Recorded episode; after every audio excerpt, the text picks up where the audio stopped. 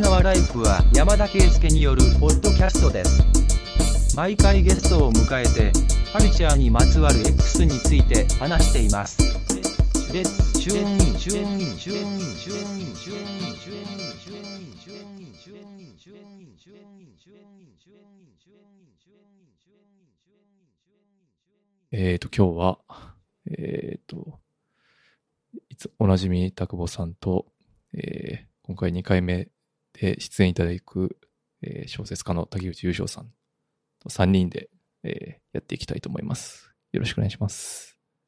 えっと、そうですね。ちょっと2回、まさかに、結構、あ僕の中では短期間で2回目出ていただく、いただけるなんて思ってなかったので、本当にありがとうございます。いえ、でもなんか前回ね、またやりましょう。なんか定定期的にっていうか、こう回数を重ねるといいですよねって話を、あ、そうですね。はい。はい、実現してよかったです。はい。あ、そうですね。そう言ってもらえるとありがたいです。あの、というのも、まあ僕自身はそんな、なんていうか、あの、それ、そうは思ってたんですが、ちょっと、まあ、お忙しい、お忙しいと思って、ちょっと、あの、ビビビって声が、お声掛けできなかったんですけど、まあ、上本さんから、ちょどうなってんねんと。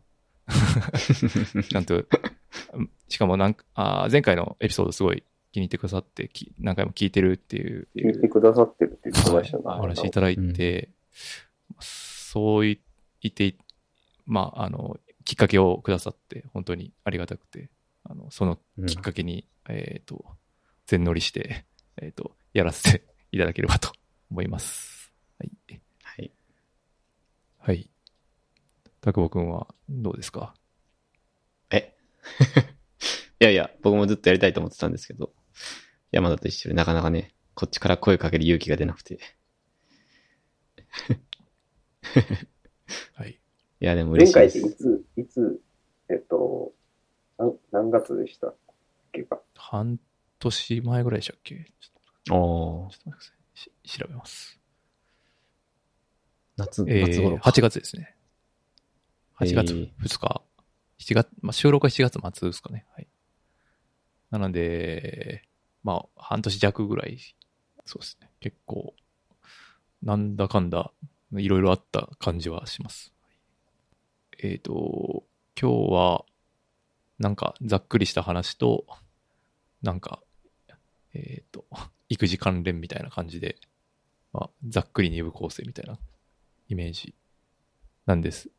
で、進めていきたいと思っておりまして、あ、まあ、書くの、書くの忘れてましたけど、まあ、そもそも、あの、新しい作品のその水平線がリリースされて、本当におおめでとうございますっていう話があ受けてましたありがとうございます。いえいえ、そんな、そんなのいいですよ。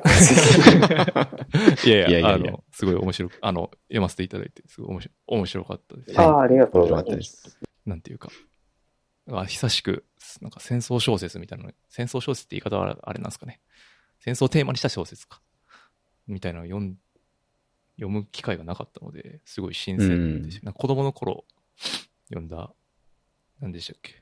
瀬能か、瀬能カッパかな。少年 H っていう、っていうか、てそれはいはいそれは原、原爆の話だったかな、確か。まあそれ系の、まあ、その、被災というか、その戦争にの被害に遭った子供の話みたいなんで、小学生の時に読書感想文書いた記憶があるんですけど。なんかあの、僕も、ちょっとね山田さん、そんなに年が変わんないと思うんですけど、はい。すごい本屋さんであれがこう、メンチンされて、棚に、あの、メンチンされていたイメージがすごいありますね。なんか本屋さんに行くようになった時期に、はい。うーん。こう、人口に感謝していたっていうか、すごい売れてた、ああ、そうなんですね。あの上上下巻で、あ、そうです、そうです。うんあれですよね。うんっていう、なんか、覚えがありますね。僕も読ん、読んだかな読んだ気がするけど、全然覚えてないですけど。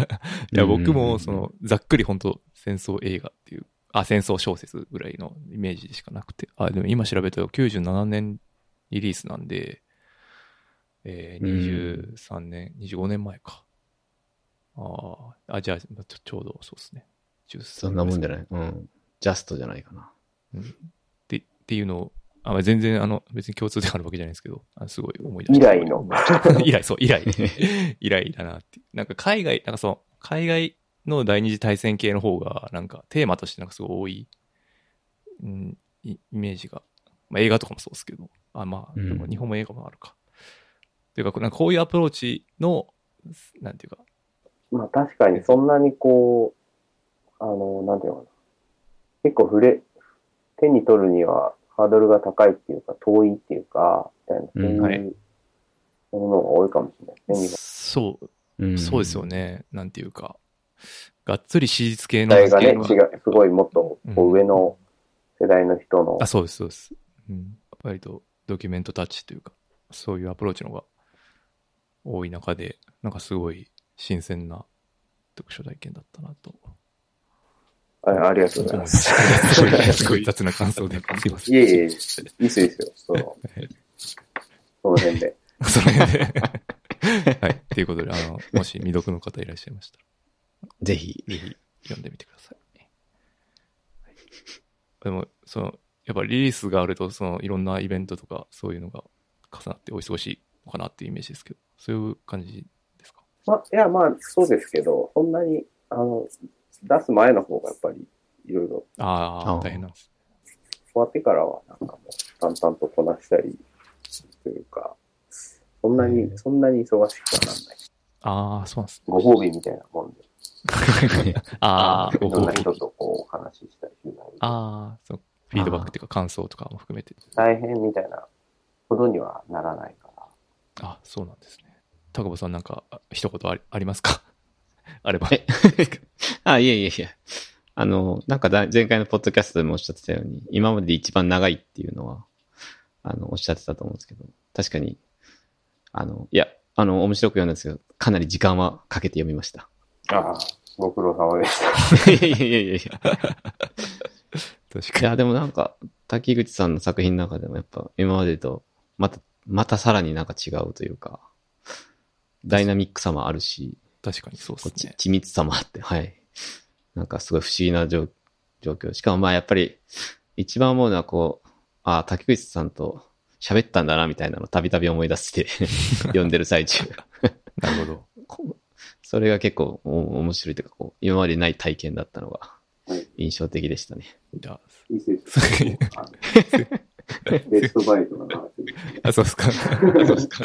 じゃあ、まあ、その、なんていうか、雑談的なやつ、いろいろ書いたんですが、誰ですか？これ。ベストバイがタクボか。ああ、うん、なんかベストバイ、ああ、そうですね。まあなんか、たまたま今もうちょもうすぐ年の瀬、まあもうすぐというか、年の瀬なんで、ちょっと雑談系でなんか、うん、思いつくものと思った時に、一年振り返り的なやつなんかないかなと思って、うんうん。なんかみな、皆さんの何か、まあ自分の仕事でも、家庭でもいいんですけど、なんか今年の個人的ベストバイみたいなやつ。で、なんか盛り上がれたなと思って。盛り上がれたなメモ、メモ、っときましたけど、なんか、なんかありますか？お二人。ああ、じゃあ、いや、おそのボベストバイじゃないんですけど、なんか、うんそのパートナーが商業施設のなんか抽選みたいなのに応募したんですよ。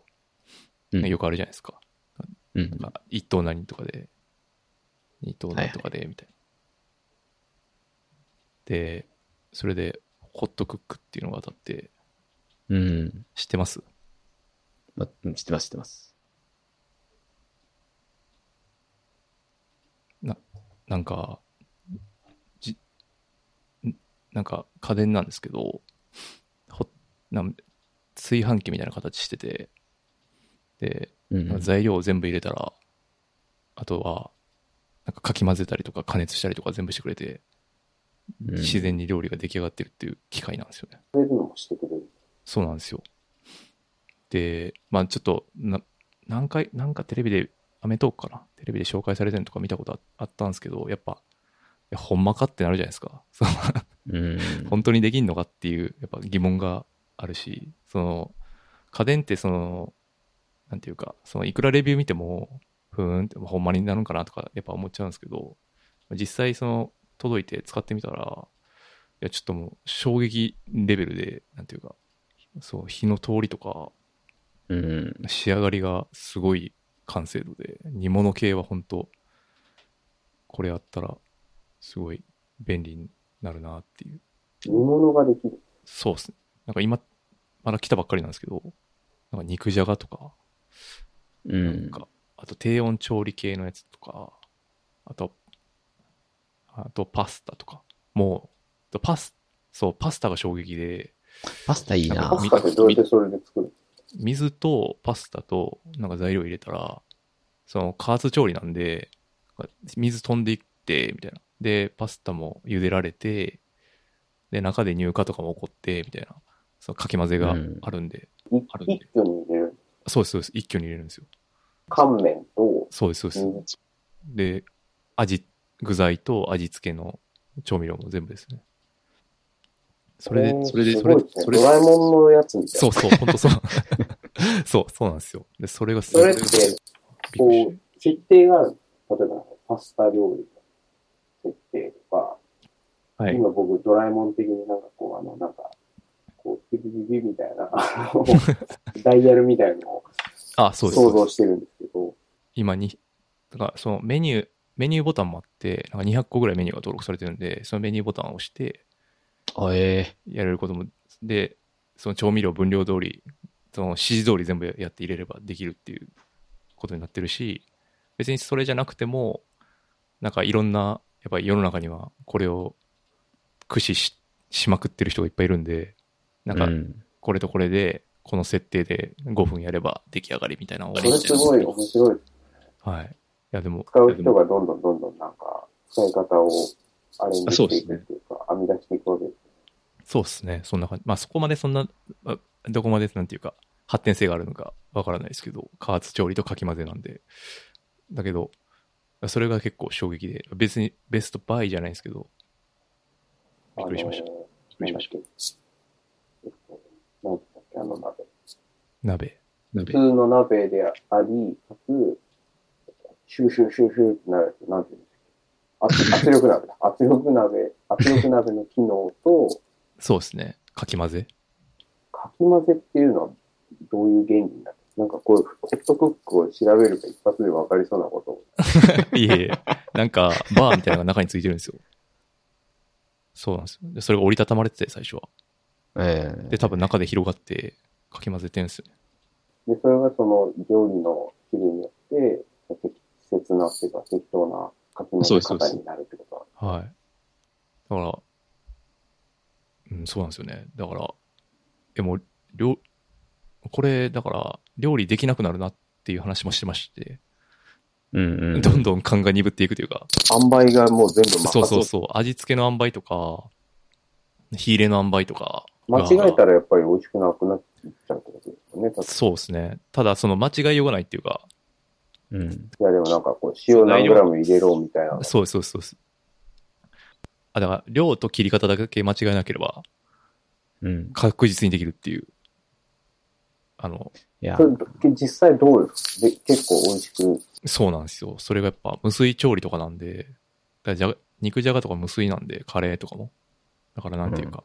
で、パスタはパスタで、その乳化のとこってその油と水混ぜて、まあソースみたいになる乳化のとこあると思うんですけど、そこが、そのなんていうか、機械でされるんで、なんか均一にできて、うん。乳化ってさ、そのさ、はい。こう、段階的なものじゃない？最初に具材も全部入ってるのに、それが、そうなんですよ。その、パスタの茹で汁が飛んでいく過程で、まあ、かき混ぜもあるし、その、なんですかね、油もまあ事前に入れてるんですけど、ほあ、オリーブオイルか。あの、出来上がったら入荷してて、うおーってこそれってどういうふうに開発されたんですか？なんう、か わかんないです。方法から出てきた開発、うんでも、それこそ本当にドラえもんベースかもしれないですね。ドラえもんになんか一番近い、うん。そうなんですよね。ドラえもんに近いっていうのもある。近い。ドラえもんに一番近いかどうかはちょっとわかんないですけど。いや、でも結構衝撃で。でけそう、それ、あまあ、別にあの買ったっていうか、まあ、当たったんで、よかった、別に使ってるんですけど、で、か値段が5万ぐらいするんで、そうやね。結構高いなとは思うものの、ただ、5万でペイで全然するなっていう感じでしたね。その、ひ日々の料理。めっちゃでかいやろ、でも。でかい。そう。それ炊飯器ぐらいある。あそれそこがネッそこクですね。ネック。うん。それはで、あれですか？電気、電気です、電気です。うんじゃあ、火は使わない？ってことそうですね。そうそうそうそいやー、わかるよ。なんか、共働き世代のね、新たな三種の神器みたいな言われてるよね。う。あそうなんや。そうなんだ。でもそうかもしんないですね。うん。そういうね、予約とかもできたりする。あできます、できます。やっぱり。保温もできるし、温め直しもできるんで、なんか、あんまじゃあ朝朝全部入れと、入れといて、そうそうです夕ご飯が。そうですね。なんかに、肉、肉とか入ってなかったら大丈夫だと思いますね。その野菜系。ああ。まあ、仮に別にあったとしても、肉があったとしても、先に調理しちゃって、あと保温しとけば、もう全然大丈夫だし、っていう。ってえいう、ー、すごい。はい。そんなものだったのか。はい。カルチャーショックがありましたっていううん話。え、それってあれですか？どっかが特許を取って、どっかのメーカーが単独占して作ってる。今、シャープですかね。シャープしかないけど、どっか、でもどっかもあるんかな。なんか電子レンジもさ、すごい多機能、多機能化っていうかなんか、機能が確かこう細分化してて、すっごい、うん。すごくたくさんあるじゃないですか。何番はどの料理みたいなのとか。うんはいはいはいありますね。あれありますの、あれ、その使いこなせないですけど、そうですね。ああれのそうんうん。使い、使いたいバージョン。そうですね。もっと汎用す、なんていうか、あの電子レンジの調理って、なんていうか、結局作んないとダメだ。そうそうそうそうそう。うん。結局その、なんかしないといけ、結局人間の手手作業の量が多くて、加熱だけうなんんで、うんなんていうか、やっぱかき混ぜがあるのが画期的なんかなと思いましたね。うん。うんそ。れはすごい。っていう。ほっとけるわけやもんえね。ー、え、5万円なら、なんか。うん行くんじゃないですか。でもなんか、その、さ気になるのはあれですね。それによって、なんかこう、非常に、調理、調理のバリエーションが底頼りになる。ああ、それもありますね。それは危惧されますね。加熱、うん。それで作れるものしか作れない。うん。いや、僕、本当そうなりそうだ。なんか、今、結構パートナーメインで作ってもらってたりとかするんで、で自分がたまにやるった時に、そもそもそこで、なんていうか、ギャップがあって、料理テク落ちてるなってめっちゃ感じるんですけど、一人暮らしの時に比べてですね。うんさらにこれが来たんで、まあ、これやる、うんこれはこれでなんか、なんか秘密の壺に入れて出てくるみたいな感じなんで、これはこれ楽しいんですよね。結構、でもそうですよね。もう、料理技術があんま関係ない。そうそうそうそう。関係ない。関係ないです。切り方とか切り方と分量ですね。その、どんだけの量入れるた時にジャストになるか。誰でも同じになるみたいなことに結構近いです。うん。そうなんですよね。あの、うん標準化っていうか、誰でもできるっていう意味ではすごい画期的だと思う思うんですよね。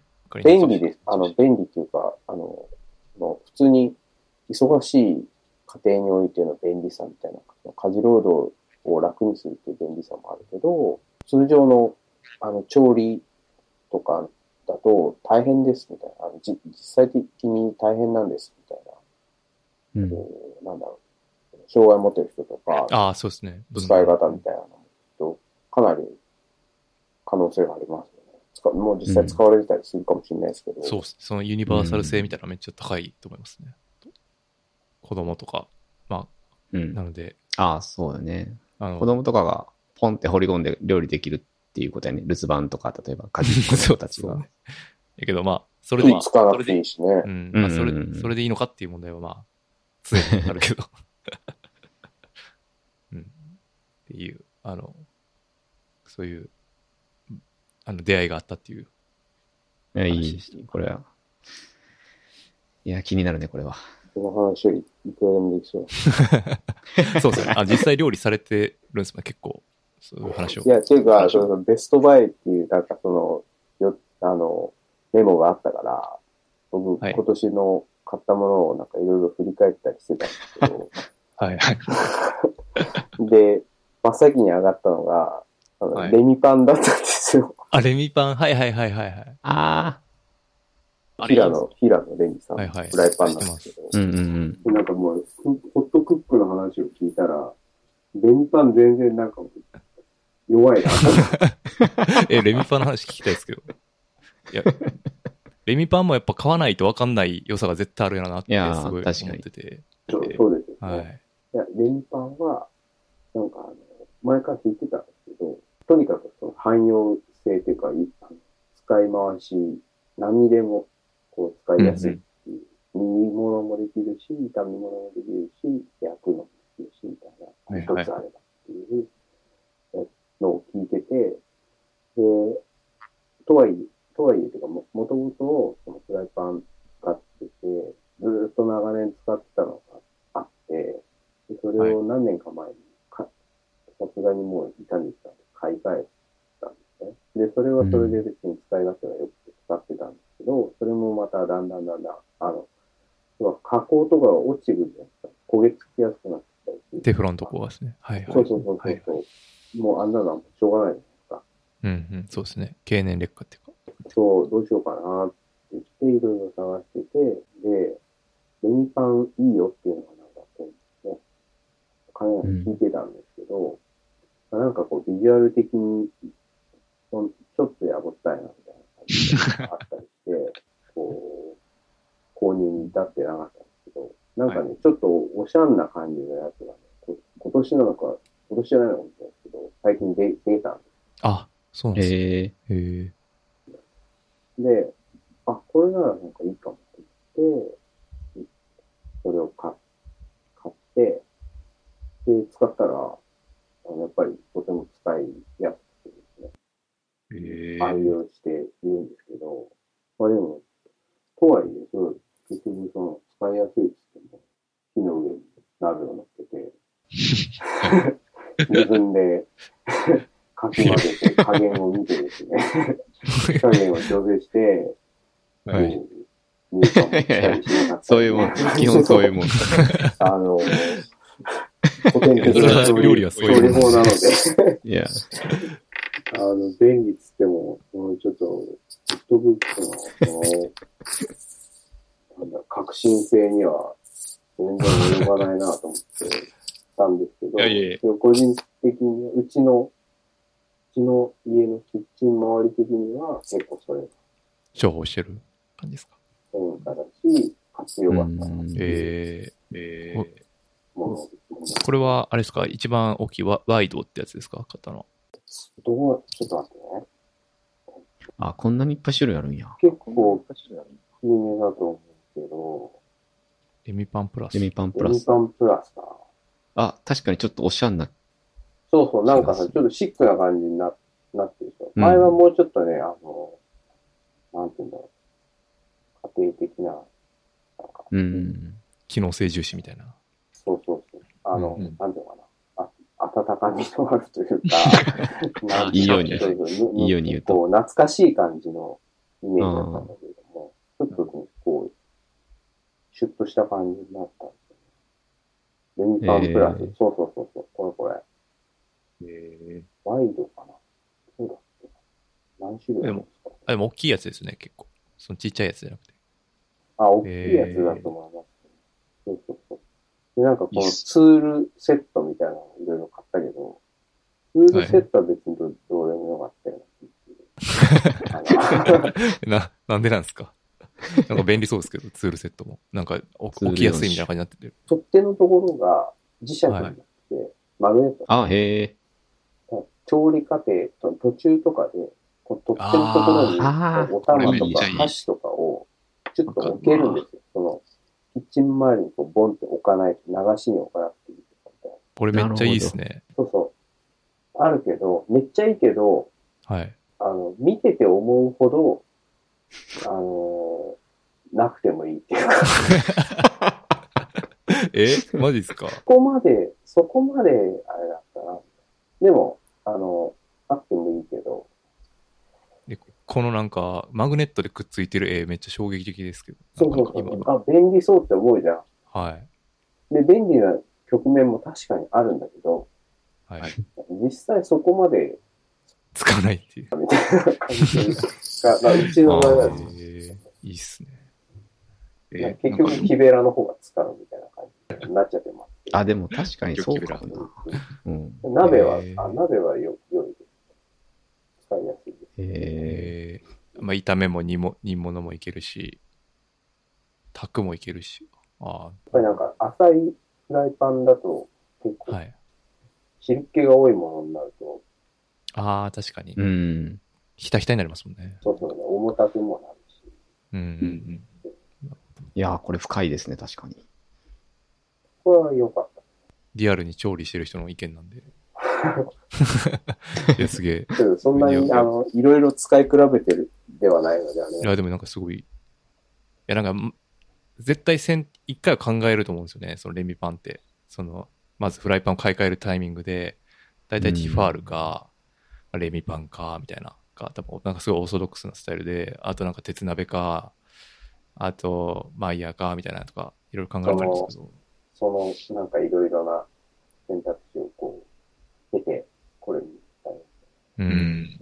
うんうんなん。か、はげなそう。はげ、そう、あと、そうですね、テフロンの持ち具合も、やっぱ、まあでも今、まだ1年ぐらいしか使ってないんで、でも結結構なんかそれも推しにしてますけどね。なんか、すごいコーティングが耐久性高いっていう。う。そう。でも、これはやっぱり手入れの問題もあるかあー、なるほど。うん。使う側の問題ってことですねきっと。ね、ちゃんと大事に使い切れるから、ういうのーでもってさ、それがもう無理なる鉄鍋とかです。でも、鉄鍋は鉄鍋でなんか、状態、常に、こう、気に、そうですね。コンディションを常に気にしないといけないですね。面倒です。だから本当に料理しっかりやるとか、あの調理の仕事をしてた友達とか、そのテフロン加工とかは、本当に消耗品だからな。フライパンは、そうですねそういうフライパンはもう消耗品として、あの、使いにくくなったら買い替えるみたいな。だからなんかこれ、こうここ数年で、えっと、鍋を3つ使ってるんです一つ目の鍋が本当すごい長かった。それは僕一つ目の奥さんが、あの、もう一人暮らしの時からずっと使ってた鍋をずっと使って。あの使ってて、あの10 15年とか、そんぐらい使ってても、テフロン加工も何もないわけですよ。鉄鍋みたいになってるんですよ。鉄鍋じゃないけど。で、なそこまでいっちゃうと、もう、こう、愛着が湧きすぎてしまって、こうあ買いにくくなってたんですけど、そこまでいかないうちにどんどん買い替えるみたいな方が、あ。なるほど。ちょっと寂しいけど、キッチンのこう使い勝手としてはいいのかもしれない。うん。2時間ぐらいフライパンの話 全然いいっすよ、フライフライパンの話話は、めちゃくちゃ面白いですけどね。それ全それ然、全員使っ、全員共通する話じゃない。いや、タクボさんのフライパンの話みんな聞きたいし。いやいや、僕んちは。ああ、でも僕は、そういう意味では、今聞きながらも、まあ普通のテフロン加工のやつを2個使ってるんですけど、もう1個あの、ストーブっていうブランドあるじゃないですか。ストーブ、STAUB かな。ストーブ？うん、スあ、トーブ。ストーブははいはいはいはいはい。ありますね。はいはいはいはい。あれの、なんか、平べったいのがあるんですよ。蓋付きの。まあ、レミパンほど深くはないけど、割とワイドで、結構重厚な。まあ、多分、炒めも、に煮物も焼きも一応いけるようなものがあってです、あって、それは割とまあ、値段も安くなかったんで、結構こう、興味持って、料理しようって最初思ってたんですけど、なんかめっちゃ焦げついたりするんですよ。で、なんか、これは僕のまあ能力かなと思いきや、まあ料理上手な妻も、ちょっとこれ使い方ようわからんなみたいな風になって、結局今ほぼそいつの出番がなくて、まあ、シチューとか割とこう、え液体、液体したもの？煮込む系のやつですよね。あ、あ、そうです、そうです、そうです。で、ストーブの鍋もあって、ストーブの鍋はめちゃくちゃ使い勝手が良くて、なんか、ああ、なるほど。鍋じゃないやつが微妙なあ、そうです、そうです。使い方が謎な。そうですね。確か経緯的にはその鍋が使いやすいから、平べったいのも買ってみようと思って買ったら、なんかそれがね、めちゃくちゃ使いにくいなって思ってたんですよ。ただ、あの、ちょっとご存知ないかもしれないですけど、なんか出張シェフっていう、あの、一流のシェフが家に来て、家の調理器具とかを使って、料理を振る舞ってくれるみたいなやつを一回頼んだことがあるんですよ。え えー、何それ。すごいな。多分東京もあると思うねんけど、うん。なんかだ、どっちかの誕生日かなんかにちょっとノリでやってみた時に、まあ食材とかはシェフが持ってくるんですけど、調理器具はうちのやつを使うんですけど、そのシェフはストーブを使いこなしてたんですよ。ええなんかー。この料理、どあのどうやって作ったんですか？って言ったら、いや、このストーブをお借りしました、みたいな。え、ストーブってやっぱ使、使う人によって、全然違うんや。って。そう、難易度がめちゃくちゃ高いけど、使う人が使ったら上手に使えるんだなって思って、まあ、未だに僕はほとんど使わないんですけど、えそれはどういうちょっと、おお料理だったんですか？え、多分、あ、あれ、なん、なんて言うんでしたっけ？なんか、お魚、えっと、アクアパッツァか。アクアパッツァ？はいはいはい。みたいなやつ。はい。ちょっとあんまほほぼ家では僕は作れないですけども。魚、確か魚が真ん中にいるやつね。あ、そうそう、魚が真ん中にいてビジュアルがいいやつあるやん。うん。あれを多分ストーブで作りはったんやけど、いや、見事やなって思ったんで、なんか、いや、ホットクックもレミパンも多分使いやすさすごいですけど、こうなんか使いにくい鍋、ちょっといつかあいつを使いこなしたいっていう。きっとなんかちゃんと使い方が鍋によって違うわけです。うん。そう、そうですよね、そうですよね。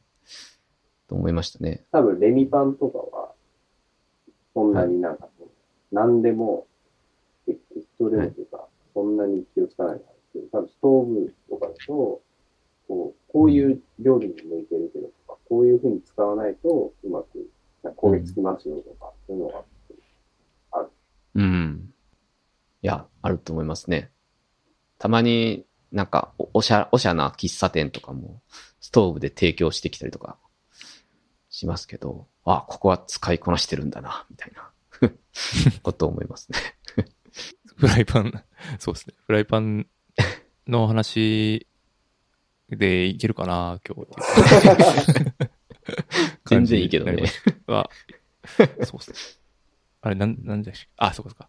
ベストバイの話ですね。もともとはね。あと、うちの、うちの、ちょっと、キッチンを離れて、もう一つ、うちの、はいうちのというか僕のベストバイは、石油ストーブ、そういうストーブ。あ、石油ストーブ。はいはいはい。それ多分上も、いちこさんとの本にも書いた気があ書かれてましたね。うん。あの、まあ、今年、まあ今年多分あったんだけど、去年の冬ですね、今年の冬だ。去年の冬だったんですけど、あ家が寒、寒くて、うん。うちの家はですね、戸だ戸建ての家なんですね。借家なんで戸建ての家で、で、築年自体はすごく古くて、で手は入っあうん。あの、大家さんの手は入ってるんですけど、まあリフォームみたいなのされてるんですけど、まあ、作りとしては古い、あの、家屋なので、やっぱり寒いんです隙間がすごく多くて、うん。冬になると。で、えっと、それで2年、2冬、いや、もっとか、えっと、何冬か越してきたんですけど、さすがにちょっと寒い。で、なんか、コロナ禍もあって、家での、うんなんか、家で過ごす時間が多分増えたんだと思うんですよね。うんうん。うん。僕も、パートナーも。で、そうすると、寒いな。そして子供も生まれて、さらに寒いな、うんみたいなの 感じになって、でそれで暖房も炊いたし、いろいろ使っ、その、えっと、ホットカーペットとかもああ。したりとかしてしたんだけど、まあやっぱり風って物理的なもんだから、う。うんん。どうにも寒いなってことで、どうしようかして、石油ストーブの購入を、この前の冬に検討して買ったんですよ。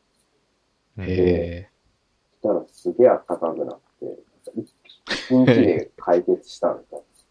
へえ。火はすごい。え。え、いや、すごい。ええ、その、エアコンは使われてないんですか？いや、エアコンも使ってるし、ホットカーペットも使使ってるし、だエアコンなんかも、あの、全室で、あの、炊いてるような状態で、でも寒い。寒い時は寒い。ああ。炊いても炊いても寒いねっていう。やっぱり風が入ってくる、入ってきちゃうと、いくら暖房つけても、エアコンつけても、なかなかこう、さ、あったかいって感じになんない。抜けてっちゃうから、暖気が。なんだけど、ストーブつけて炊いたら、暑いな、くらいの時になるから、えー、熱なってる。うんまあ、うまく使って、うまく使ってというか、まあ、あの、どっかで炊いといて、それを、がこう、暖かい空気が、あのうん家の中に回るように、扇風機とか使って、やれば、うん。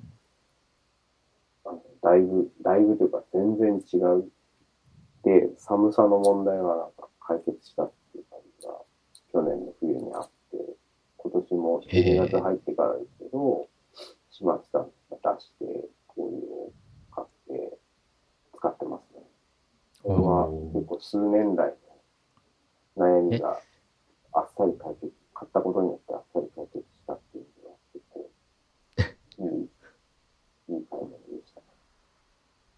もちろん。僕も以前北陸に住ん。でたところは、石油ストーブの偉大さはすごい感じてたん。ですけど、やっぱりあの灯油、灯油買いに行くとか、買いに行く問題、があ、ありますね。はい。まして今僕はマンションの4階とかなん。で、例えば何かどこかに行かなきゃいけないってななるのとか、ちょっと想像すると大変そうやなっていう、その手間とコストが気になるんですけど、そ、そこは、やっぱそれを差し引いてもメリットの方が大きいって感じなんですか？そうですね。それ結構、確かに懸念してたんですよ。うち車もないし、うんガソリンスタンドに買いに行くイメージがあったんで、そう言って、はい。そう思ってたんですけど、ちょっと買う、買おうと思っていろいろ調べたら、えっと、うん灯油、灯油って売りに来るあれがあるじゃないですか。知ってますかあ、いますね。はいはい。ありますあります。あれを使えばいいんだってことになって、で、いあちょっと調べたら、うちはですね、ちょっとあの、道が入り組んでて、あの、灯油の車が回ってくる地域じゃなかった、あの、通り道じゃなかったのうで、ん。あの、あれでは買えなかったんですけど、でも、はい。その、そこ、それをやっている、その、ところが、営業所が、えっと、あの、あれで買えない人のために、た宅配みたいなこと個別、あの、個別訪問みたいな感じで、え結局同じことで、その灯油を積んだトラックが来て、家の、家の前まで、近く、近くまで来て、で、お家の前に、あの、ポリカンを置いとくと、そこに入れてってくれる。で、在宅だったら、お金を払って、は。あの、支払いをする。不在だったら、あの、振り込み表みたいのをポストに入れてってくれるっていうシステムがあってですね、それを使ってるので、あのほぼ、あの、明日灯油を買いたい。電話をしてお願いすればいいみたいな感じになって。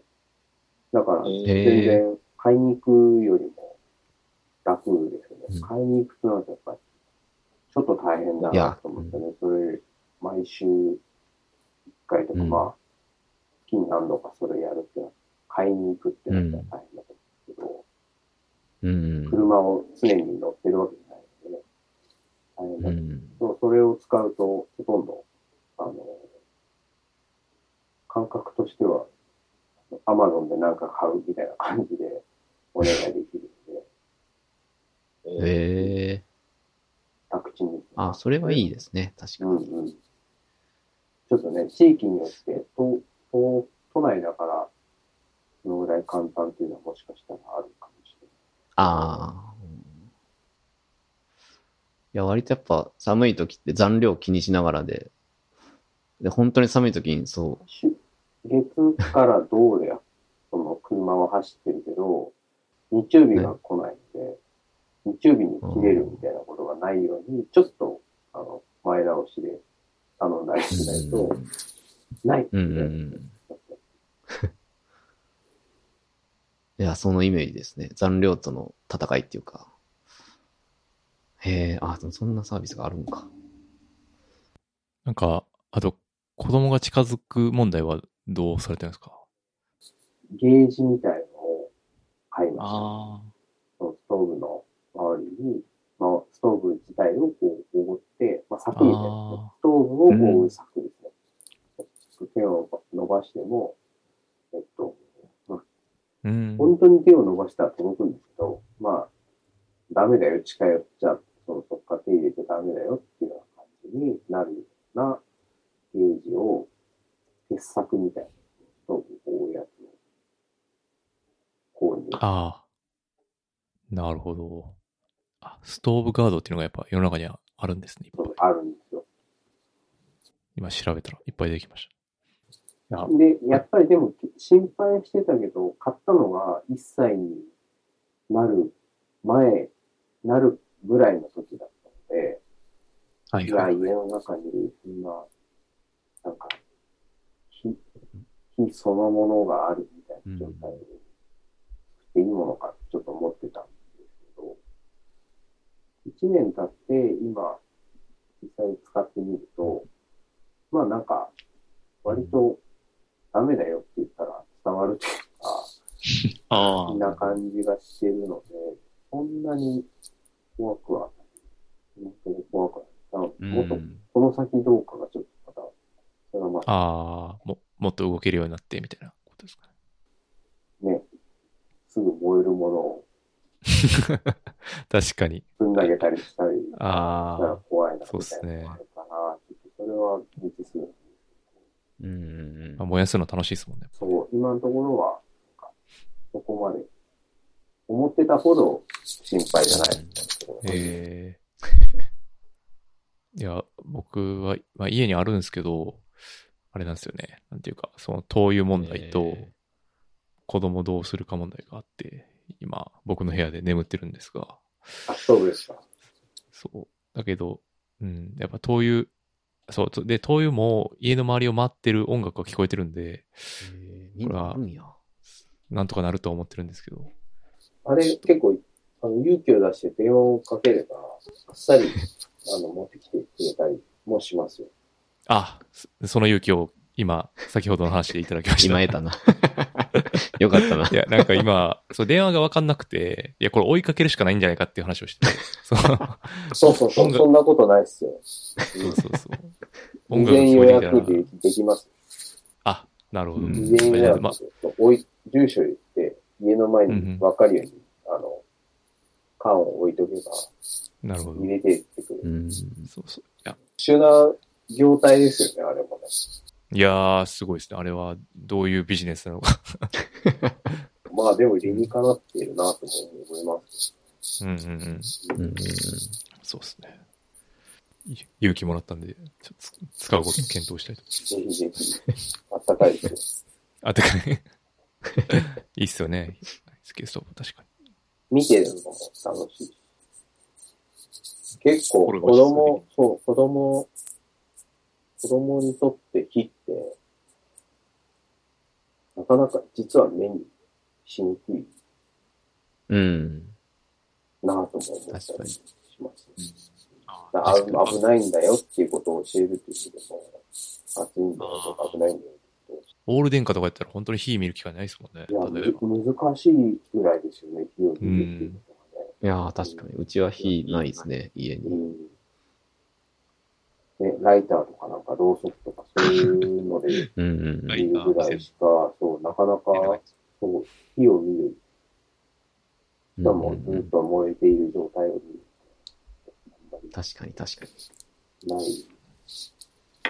うん。まあ、大人が見ても面白い。この間、旅行にちょっと行って、はい旅行で行ったところの宿、宿っていうか、ホテルみたいなあるけど、っていうか、そこをこう使、使わせてもらってみたいな感じで、でそこにストーブ、薪ストーブがあって、えー、巻き暖そうをするんですけど、だから薪を入れて火を、火がずっと燃えてる状態。なんですはいはいはい。で、うんおその方が面白くて、僕はずっとなんかそこの前で、あの、火見ながら、たまに火、火を入れて火加減を調整したりとかして、ああそういうのをこう見られるのはいいよなと思って、子供、子供うのん。それは暑いの暑いんでおごるのって言ってたりとかして、ああ。い言えばなんか、暑いのがわかるから、近寄んなくて、そんなに、それこそ何も、ゲージも何もないけど、うん。近寄んないし、触ろうともしないし、ええある程度年齢いけば、そういう暑さに対して、レスポンスできでることなんもでもなんか、逆にもうちょっと大きくなったらもっとガンガンいってしまうんだろうかみたいなことも今わかんないんですけど、ああ、興味が勝ってってことですか？そうそうそ何でしたっけあ、ベストバイ。そう。ベストバイ盛り上がってね、ね石油ストーブ。そう、石油ストーブ。石油ストーブ。とレミパンが、えー今年のベストバイです。ああ、いいですめっちゃめちゃくちゃなんていうか、生活の話で。うん、すごい生活感ですよ。いや、ありがたいです。なかなかそんな話、なんかお聞き、お聞き、てか、そういう話、インタビューとかでそういう話することもないですよね。なんないです。聞かれないです。いや、ありがたいです。ありがたい。貴重なご意見ですね。え、で、その提案し、提案者のタクボのベストバイは何やった？あ、えっ、と、僕はね、本棚とウォーターサーバーかな。家の。どっちも興味ある。あ、本当ですか？あ、じゃあちょっとプレゼンしようかな。えっとね、まずウォーターサーバーは、まあ普通にお水が美味しいっていうのもあるんですけど、なんか付随して、その子供が自分で水を汲んでくれるんだなっていうのが割と予期してなかったな。なんか、まあ上の子は6歳なんで、普通にそんな当然できますけど、割とおもろいんですよね。なんか自動販売機みたいな感じで、その、なるほひねったらお水が出るっていうのは、多分、お二人の子供、お子さん、まあ1歳2歳の子とかも、多分興味がすごい、あの、湧く、湧く作りになっているなって思ってて。なんで、なんか喉乾いたって言われた時に、あ、ウォーターサーバーで組んできって言えるっていうのは、普通になんていうんですかね。あの、親として楽楽なんだなっていうのがあって、結構重宝してますね。うん、なるほど。うん。で、それも石油ストーブと一緒で、定期的にあの、ウォーターボトルみたいなやつがドーンって、あの、家に届けてもらえるんで、別になんかこう、わざわざ取りに行くとかってこともないですし、あとお湯が出るんですよね。80度ぐらいの。うん。あ、これはもしかしたらウォーターサーバーの機種にもよるかもしれないけど、あの、ほぼノンノンタイムで即80度ぐらいのお湯なら出るんで、まあ紅茶とかインスタントコーヒーとかならお湯沸かさずに飲めるっていうのも、まあ結構冬は特に朝とかあの楽だなって思うんで、これは個人的にはベストバイだったかなと思ってますね。はい。月額いくらぐらいやっけ ?3、4000円、えっとね、上下あるけど、うん、安くて3000円ぐらいかな。なるほどな。ど。それって何で、何で値段が変わるんですか？確かに何で値段変わるああ。えっとね、あ、量もあります。あと、お湯が出る出ないもありますし、設置するマシンのはい。バージョンで変わる。そうですね。あとコーヒーが出るとかもあります。もうそれ、あの、コーヒーサーバーというか。確か、それはいらん、いらんわ。いらんよ。それはいらんけど。ウォーターサーバーと別にコーヒーサーバーとかも、そうですね。まあ、それはいらないです。テレビデオみたいな感じじゃないですか。うんコーヒーはこう、うん、コーヒーで飲むぜって思うんで。ただまあ一番上下するのはお湯が出るでないと、あと水の量ですね。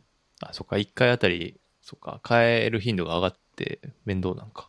あ、そうそう。少ない。12リットルなのか24リットルなのかとかで、だいぶボディの大きさも変わってくる。ああ、なるほど。そもそもその、何リットル分をつ設置できるかっていうことにも、あ、そのそうですね。機械をそこに置くか買ってくるそうですね。そうですね。でかく、でかくなったりするんだ。はい。うちのは、その、高さで言うともう100 130ぐらい多分、あるんで、まあ結構でかいですね。だから卓、卓上っていうか、なんかその、置けるタイプのやつもあるんですけど、まあ、うちは、なんか、立てる場所があったんで、そこにこう、立てる型のやつですね。うん。なるほど。うん。かな。ウォーターサーバーは、はい。個人的に良かったのと、あとちょっと本棚は、あの、なんかセミオーダーみたいなやつを試してみたんですよ。あの、お店にある既製品じゃなくて、まあ、そのメーカーさんに自分の家の床から天井の高さとか、あと壁に、壁の下の方にあるなんて言うんですかね。なんかちょっとした出っ張りうん。あれが奥行き何ミリだとかっていう、そういう詳細な情報をこう、とにかく測って、あとは、まあ本棚の棚板を何枚、どれぐらいの奥奥行きで欲しいかみたいなのを、まあ、そういう情報をインプットしたら、それに合わせた、まあ本棚キットみたいなやつが 送られてくるんですよね。で、そうです。せその、材料があって、そのサイズに合わせて切切ってっていうか、まあ加工してはい。送ってきてくれて、で、はい自分で組み立てるみたいな。あ、もうその通りですね。その、岡山のもう、も木材屋さんみたいなとこで、あの社長が一人でやってるようなとこだったんで、その、もうカスタムがとにかく自由なんですよ。奥行き22センチでとかっていうと、まあ、その通りの、その、組み立てキットが送られてきて、で、なんか組み立て動画も、あの、僕らのだけのために YouTube 動画に上がって、あ、作ってくれる。そうです。社長が作ってる姿を僕らも後追いで見ながら作ると割と小1時間でできるっていうものをちょっと買ってですね、それをちょっとリビングにドーンとその壁一面に置いてるんですけど、これはもう、まあベスト中のベストバイって感じでしたね。あ、本当に。えー、それちょっとはい後で教えてもらおう。あ、全然あの、はい。後で会社名もお伝えします。結構、そうですね。あの、本当に家ごとにカスタムできるし、もし、あの、戸建てでなんかもし購入されてるとかやったら、いいんじゃないかなと思ってます。あの、僕はこれ、他の、もし引っ越したら、もうこの本棚使えないんで、正直。うん。ああ、と、いや、そうですよね。オーダーってそれ難しいところです。そうですね。そこはデメリットはあるんですけど、まあ、戸建てであればもう、フルカスタムで、あの、注文して長く使うっていうのはいいんかなって思うんで。あ、逆に、いや、これ聞いていいのかわかんないんですけど、滝口さんとかって、ほ本棚とかってどうされてるんですか？どどういったものを使われてる本されてるって。本棚してなくて、今の家に越した時に、えっと、本棚1個注文して作って、もうまさに家に合わせて、100円ですけど、その住み家に合わせて、えっとうん、注文して作ったんですよ。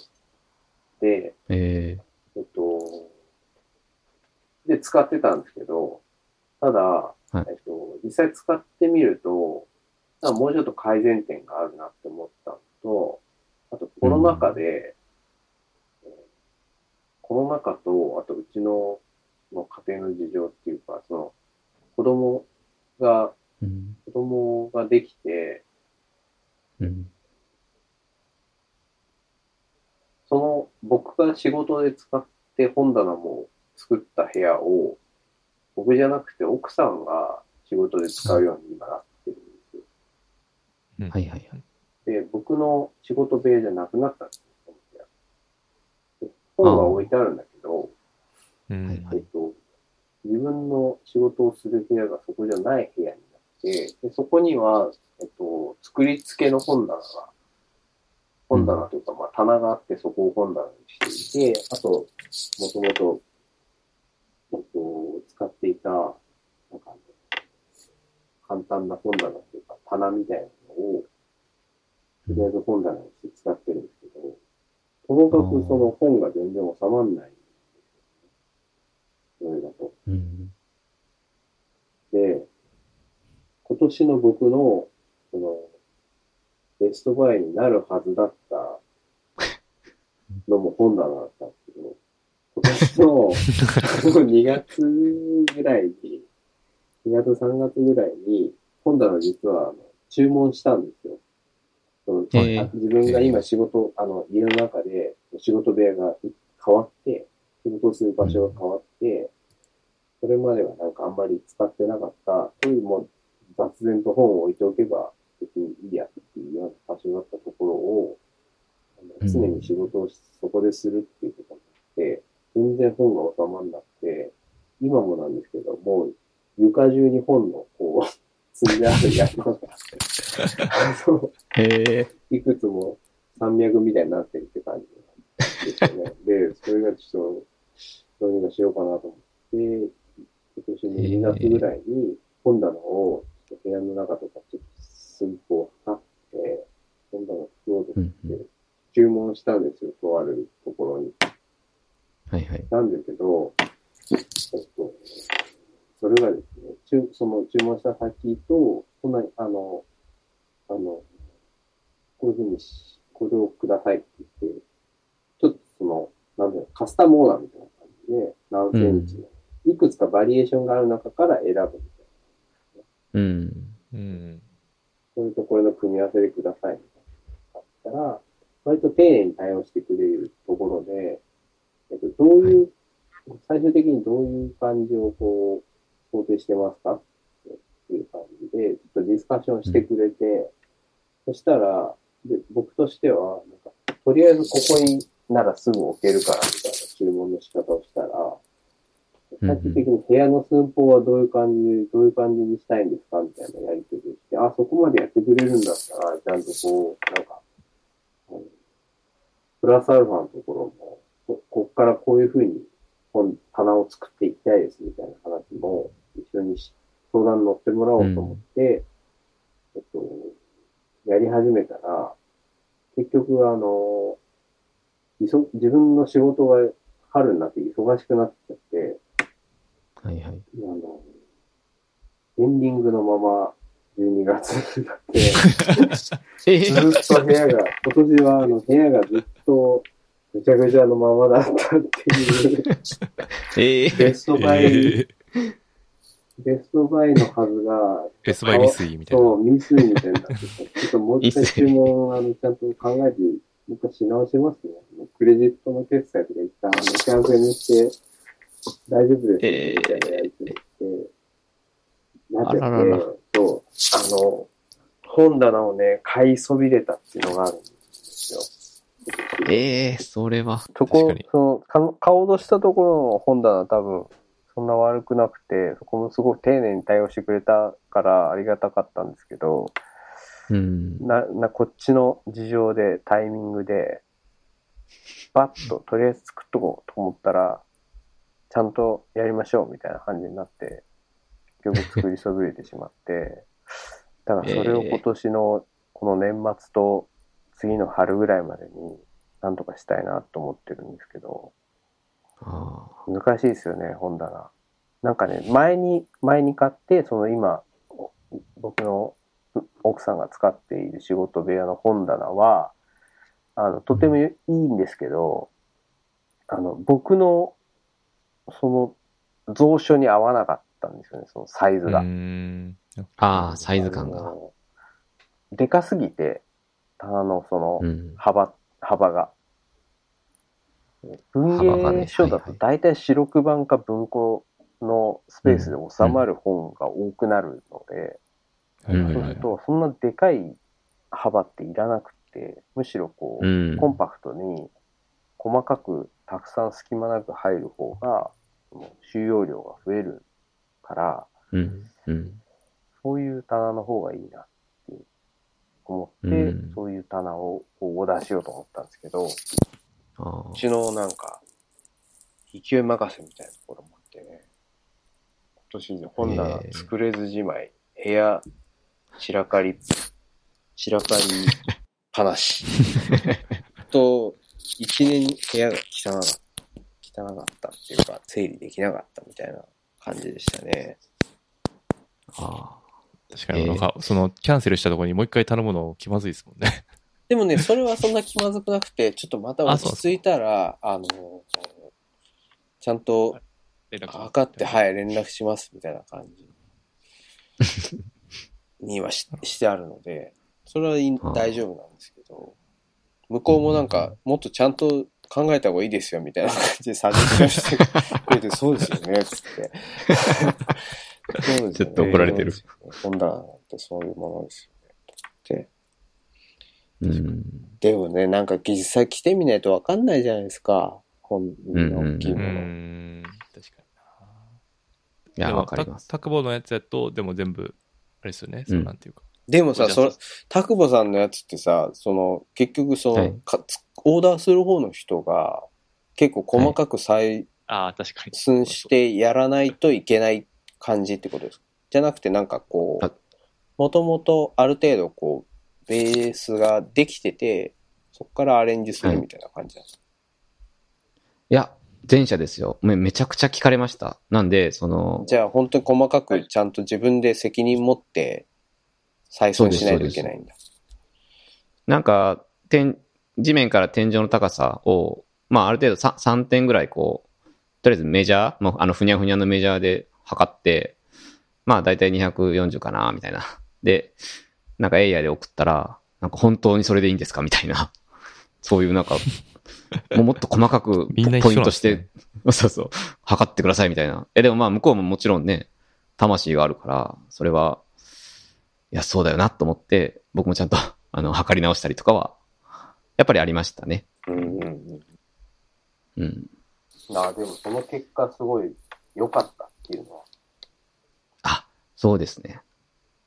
いや、それをちゃんと努力した会話あったというか、もうなんか、本当やっぱこれなしだと生きれない感じになったんで、ちょっ棚と、のさ、あの、はい高さってどうやって決めたんですか、棚を何枚入れるかっていうことのはさ、おのずと高さが決まるじゃないですか。あ、高さはもうあれなんですよ。えっと、天井付け、天井で固定させるタイプのやつなんで、あ、っていうかその高さっていうか、えっと、各段の、何段そこにある、ああってっていう、その、一一段の、その背の高さ、本、どのぐらいの高さの本が入るかっていう。はいはい。ああ、それは、なんかうちはファミリーライブラリー的な考えで行きたかったので、まあ、下から2段は絵本で、絵本はまあとにかくサイズが千差万別あるので、一応まあ家にある一番でかい図鑑的なやつに合わせて、まあ高めにセットして、あとはほとんどハードカバーの文芸書とかなんで、えー、だいたいどん、奥行きがまあ20で、高さどんぐらいですかね？30とかそんぐらいかな？30もない。奥行き20ってことは、重ねはしないってことですよね。あ、そうですね。2, 二段組にはしないですね。手前と奥みたいにはなんないってことですよね。そうですね。うんそうですねあ参考になる いや、後でまた送らせていただきます。なあぜひ教えてほしいです。まさかえ竹内さん組み立てはそんなに大変じゃなかった、あ、もう全然、一応まあ、はい。既存のその、なん器具をか、くっつけあの、て、組み立てていけばいいって感そうです。あの、いわゆるなんて言うんですかね。寄せ木作り的なじ。作りがポリシーなのるで、スパスパ合っていくって感じですね。そうそうそう、カポ。カポ、カポカポ。だからドライバーでウィーンとか、ガンカンカンカンみたいなのは全くないのも、まあ割と、まあ僕と妻で二人で淡々と作れるぐらいの感じは、まあそれよかったと。本棚のでも、あれは共有したいですよね、本棚。ノウハウ。ノウハウは。そうですね、確かに。なんかあれじゃなかったっけ？その、そこの、そこの店って、なんか、うん。な、あの、完成写真送るんやったっけ？なんじゃなかったっけ？あれ違うかったっけ？あ、そうよ、そうよ。完成写真送る。うん。だから多分、俺んちの本本棚もホームページ載ってると思う。そうやねうん。なんか兵庫県 T 様みたいな、多分なってる。と思う。それ、それ面白いなと。いや、まあこれですごいいろんな人の本棚見れるから、イメージも湧きやすいしね。まあこれにこういうのにしようかな、みたいな。うん。ができるんで、また送ります。山田さんもぜひ、もし機会があれば、見てください。本棚ね。やっぱでも、確かにでもオーダーするってなったら、ほんまめっちゃ考えちゃいますね。一個一個どうするかとか。それこそ、今言ってた、うん何でしたっけ、に二段構えっていうか、奥行き使うか使わないかとか。いや、結構ね、違いますよ。その、デッドスペース、デッドスペースっていうか、うえっん。と、上に10センチとか5センチとか幅が空いちゃってたら、はいこ。こ、うんここが何段かあれば、もう一棚作れて、何百冊ぐらい入ったりしますからね。そうですよね。だからなんか、自分の読む本とか、そうそう、文庫が多い、多いとかあの、単行本が多いとか、写真集とかうんそういう大きい本が多いとかによって全然変わりますよね。うん、うんなんかその辺をちゃんと理解ししてから、計画的にやらないと そうそうそう。そうな難しいなって思います。真面目やな。ああ、確かにね。真面目やから。うん、そう思うわ。そん、本、本棚っすね。はい、僕のベストバイは本棚です。本棚。本棚のリンクもじゃあ後で送ってください。はい。とちょっとベストバイ喋りすぎやな。これ大丈夫？山田。え、もう別に大丈夫やろ。まあ、ええか。こんなに盛り上がるとは。あと、なんかあの、2個ほど、あと2つ書いていただいてましたけど、なんかこれ面白そうだったんで。特にワードの不具合かな。があ、僕が書いいてるんですね。はい。あ、そうそうそう。えっと、イヤホンとね、ワードの不具合。はいはいうん。えっと、ワードの不具合は、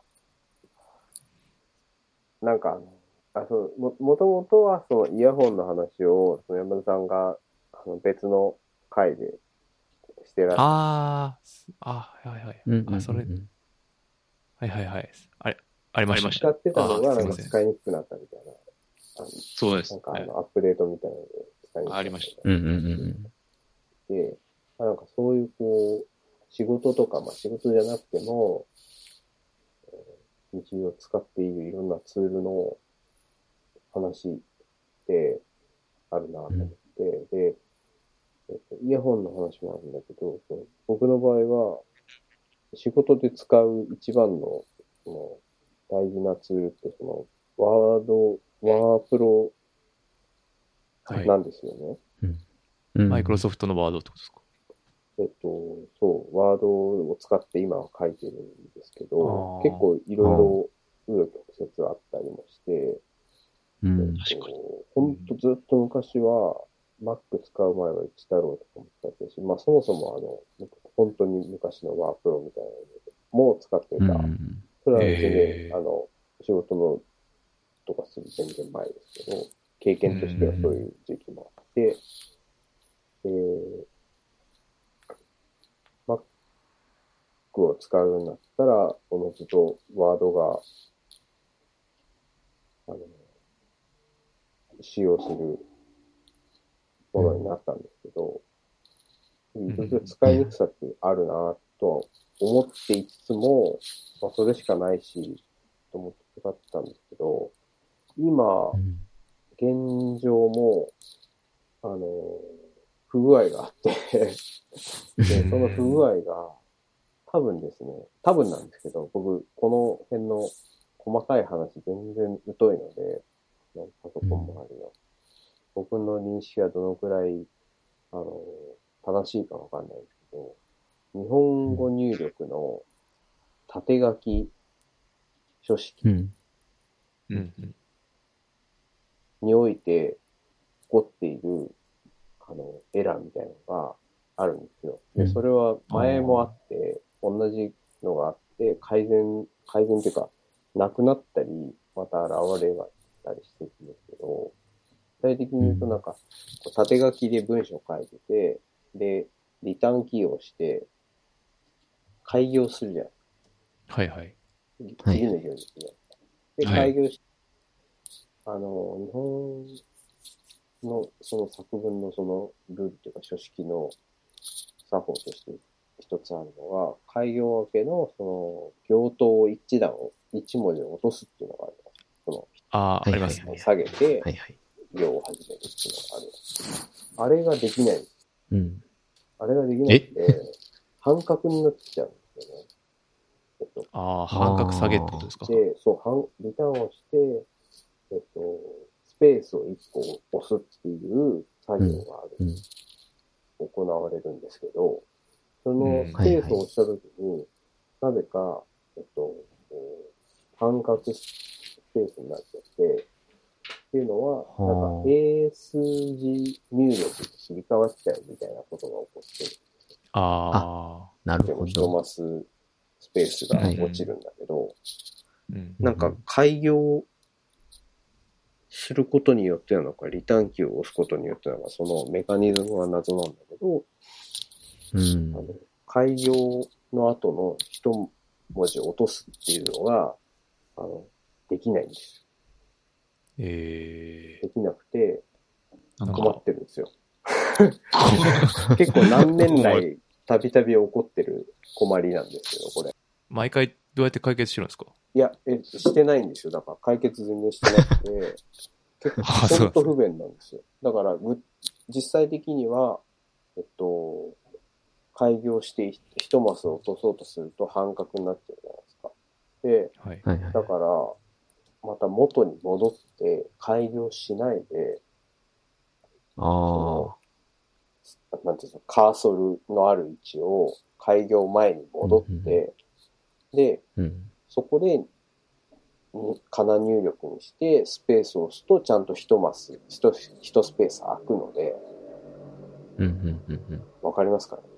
はい、わかります。わかります。でそれでもう一回わか開業すそれで、そのスペースの前にカーソルを移して、もう一回リターンを押すと、一マス空いた状態のデータが開業後に反映されるとか、開業されるので、そうやってなんか打ち直すみたいな、なんか、すごい煩煩雑っていうかめんどくさい いやー、それはなんか、感じのことが起こってるんですけど、まあでもこれって多分エラーなんだけど、なんか、はい。うん。あの、そもそも日本語入、日本語を使っている人が少ない、そのうんマイクロソフトの、うんあの、あワードを使っている利用者の中で言ったら、日本語の入力をしている人口がめちゃめちゃ少ない。うん。うん全体から見たら。はい。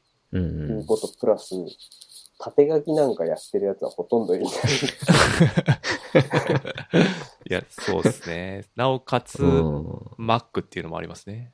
Mac で縦書きでワードっていうのが。そうそうそう。っていう、そのなんか、少なさゆえなんだろうなっていうのを、こう、じゃあどういう風な選択肢があるんだろうっていうのを結構、ワードがいいわけじゃなくて、他に選択肢がなくて使ってるっていうところが大きいので、あ、Windows だったら、やっぱり一太郎が使いやすいと思うんですよ。僕はあんまり、あの、Windows の一太郎を使った経験はないんですけど、ワープロ時代に一太郎を使ってたことがあって、やっぱり、あれは日本語入力用なので、うん日本語の文章を打打つには使いやすかったなぁと思うんですね。ただもう、10年以上使ってないので、今はどうなのかよくわかんないですけど、へー。うん。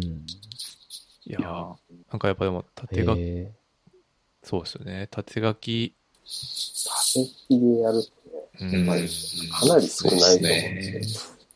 うんででですし、何年か前に、うん。あの、えっとね、どこが、ストーンっていうアプリケーションで、はいはい。それは、うん。そう。それはかなり日本語入力に特化した、ううんえっと、うん。すごくシンプルな、あ、おしゃれな感じですね。エディター、テキストエディターです。っていうことで開発されたんですよね。えっと、うんうん。どこが作っ日本デザインセンター。センターたあ、そうそうそうそうそう。NDC が作ったやつで、はいで、これとっても良かったんですよ、当初。う。うんん。で、使ってたんですよ、その買って。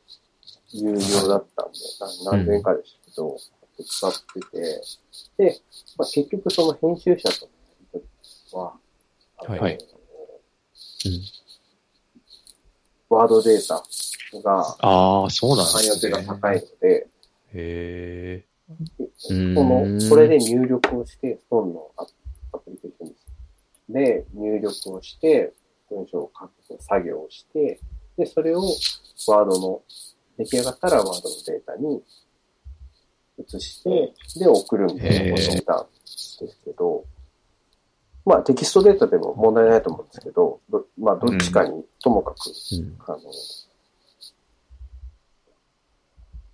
確かに。ああ、で数式を揃えて、あの、送るっていう。うんでは、本は何、どういう形式で保存されるのかちょっと忘れちゃいましたけど、あの、それを使ってたことがあったんですよね。ーうん作業、仕事に。はいはい。ただ、はいやっぱり、あの、アップデートとかで全然使えなくなっちゃうっていうことが、あああ。確かに確かに。そうそうそう。で、そうすると、やっぱり、なんか、そっちに慣れてしまってたのに、いきなり使えなくなるっていうことの不便が怖いみたいな、怖いのがあって、うん。でさ今はもう全然使わなくなっちゃったってね、もう一時期本当長いことずっと全然使えませんみたいな状態が続いたので、で、やめちゃって、うん。今結局ワードに戻ったんですけど、でもワードのそういう不具合うん。もう、しょうがねえかと思って。なんかでも、症状聞いてると、なんか解決できそうな 可能性が、なんか、なんワとなく、ワードの方。ワードの方、なんか、いや、僕そんな詳しくないんでわかんないですけど、がね、結構調べたんですけど、ああ、でも、その、あれっすよね、Google では出てこないっすよね。出てこないんですよ。よ。で、ユーザーがいないじゃないですか。ユーザーがいないから。日本語縦書きを使ってる人が。確かに。そうっすね。結構同業者の人とかも一生困ってないのかなって思うんだけど、ああ、でも逆に編集者の方に聞いてみるとかはされたああ、いや、してない。あ、それはでもし聞いてみるのがいいんじゃないですか？構成の方とか、特にゴリゴリ使ってそうじゃないですか。よくし分かってないですけど。で、なんか、だからさ、こっちの知識不足のせいのは、もうあんのかなとか思って。ああ、なるほど。う。うんん。微妙な、そのなんか不具合な。改行分けの1マス落とす微妙。確かに。うん。まあでも頻度は低くないですからね。ああ。あれですかね。なんかありますか、タクボさん。解決策。あ、いや、あの、正直僕もワードは仕事でほぼ使わないんで、なんか、まあ、はっきり言って、ワードってあんま使いやすいイメージがあんまないというか、なんか変、変に段落が自動で、なんか構成されちゃったりとか、数字が入ったりとかするイメージがあったんで、いや、僕聞いててなんか逆にそのプロの小説家の、まあ、プロの作家の方も結構エディターとかって、なんか皆さんさ、探り探りな感じなんだなっていうのが、なんか意外とね聞い、てて。わかんないんですよ。他の人がどうやって書いてるのか。へえ。あそういうものなんですでも、ま、周りで見、しなんとなく見る感じ、Mac のユーザー多いと思うんですけど、うんうんワードの不具合って、なんでだ 誰も何も言ってないんだ。何も言われないんだ。僕がなんかやり忘れてるとか、なんかやってないだけなのかなとか。はいはいはい。確かに。でも結構調べたりしたんですけど、わかんないしうん解決もしないんです あしかもあ、ああいうのって向こう次第じゃないですか。うんわかりますわかりますアップ。デートしましたそうですね。やったら、ううんっかりやったらなんか、すごい使いにくくなるみたいもうあるし。でもうんうんうんうん。まあ、直でヘルプセンターに問い合わせてみるっていうのも、一つあると思いますけどね。な。えーっと、そうですね。極まであ。極論。うんうんうんうん。なんかその怖さもありますよね。なんで縦書きじゃないとダメなんですかとか言われて。いや、別にそんなこと言わないと思うんですけど。それはめちゃくちゃ失礼なオ確かにペですね。縦書きのエディターって、その、確かにその需要がない分、開発もなかなか、だから例えば新しいアプリで出てきたりとかっていうのは難しいんでしょうね、多分ね。そう、Mac についてる元々デフォルトのページズっていうのがあるじゃないですか。その、あれ、あ、でもあれだとあれなんですかね。ワードで出力すると、なんか、多分互換性の問題じゃない。ほぼ使ったことないかああ、あれ一応多分ファイル形式、ページズ書き出しできたと思うんで、ワードに。まあ、それも一つかなとは思いましたけどね。まあ、今暫定的ですけど。こういうなんかこう、意見交換ができないですね。いや、あの、本当に役立つかどうかはまた別の話なんで、あれですけど、なんていうか、あの、多分問題としては、そのページーズっていうアプリで開く分には多分綺麗に出てくるんですけど、そのワードファイル形式で書き出して、例えば編集者の方が Windows で開いたときに、なんか見た目が、だからうまく段落がちゃんと分かれてないとか、崩れるね。見た目に支障が出る可能性はあるんですけど、今なんか、その、何ですか、開業、えーカーソル戻して、半角を全角に戻し、押してっていう手間に比べたら、かなり激減するんじゃないかなと思うんで、あ、縦書きできますって言います。なんで、それが今、私が思いついた、うん一番簡単な解決策っていうか、でしたかね。はい。なんで、ページーズ、どうでしょうかっていう感じですね。使ってみます。はい。あ、多分、まず、あれですよね、文章、そんななんか、なんか、ルックスをめっちゃ凝るとか多分ない、あんまりないと思うのでテキ、ストデータでも全然いいんですけど、縦書きができなくて、やっぱり縦書きでうん。書くのに、書く方がいいなって感じ。ああ、であれば、ページーズでう、んワードファイル出力して、で、編集者の方に開いてもらって、不具合なければ、それがベストじゃないか、と、思います。はい。っていう、あまあ、か解決してないですけど、はい。ワード不具合自体ありがとうございます。あ、い。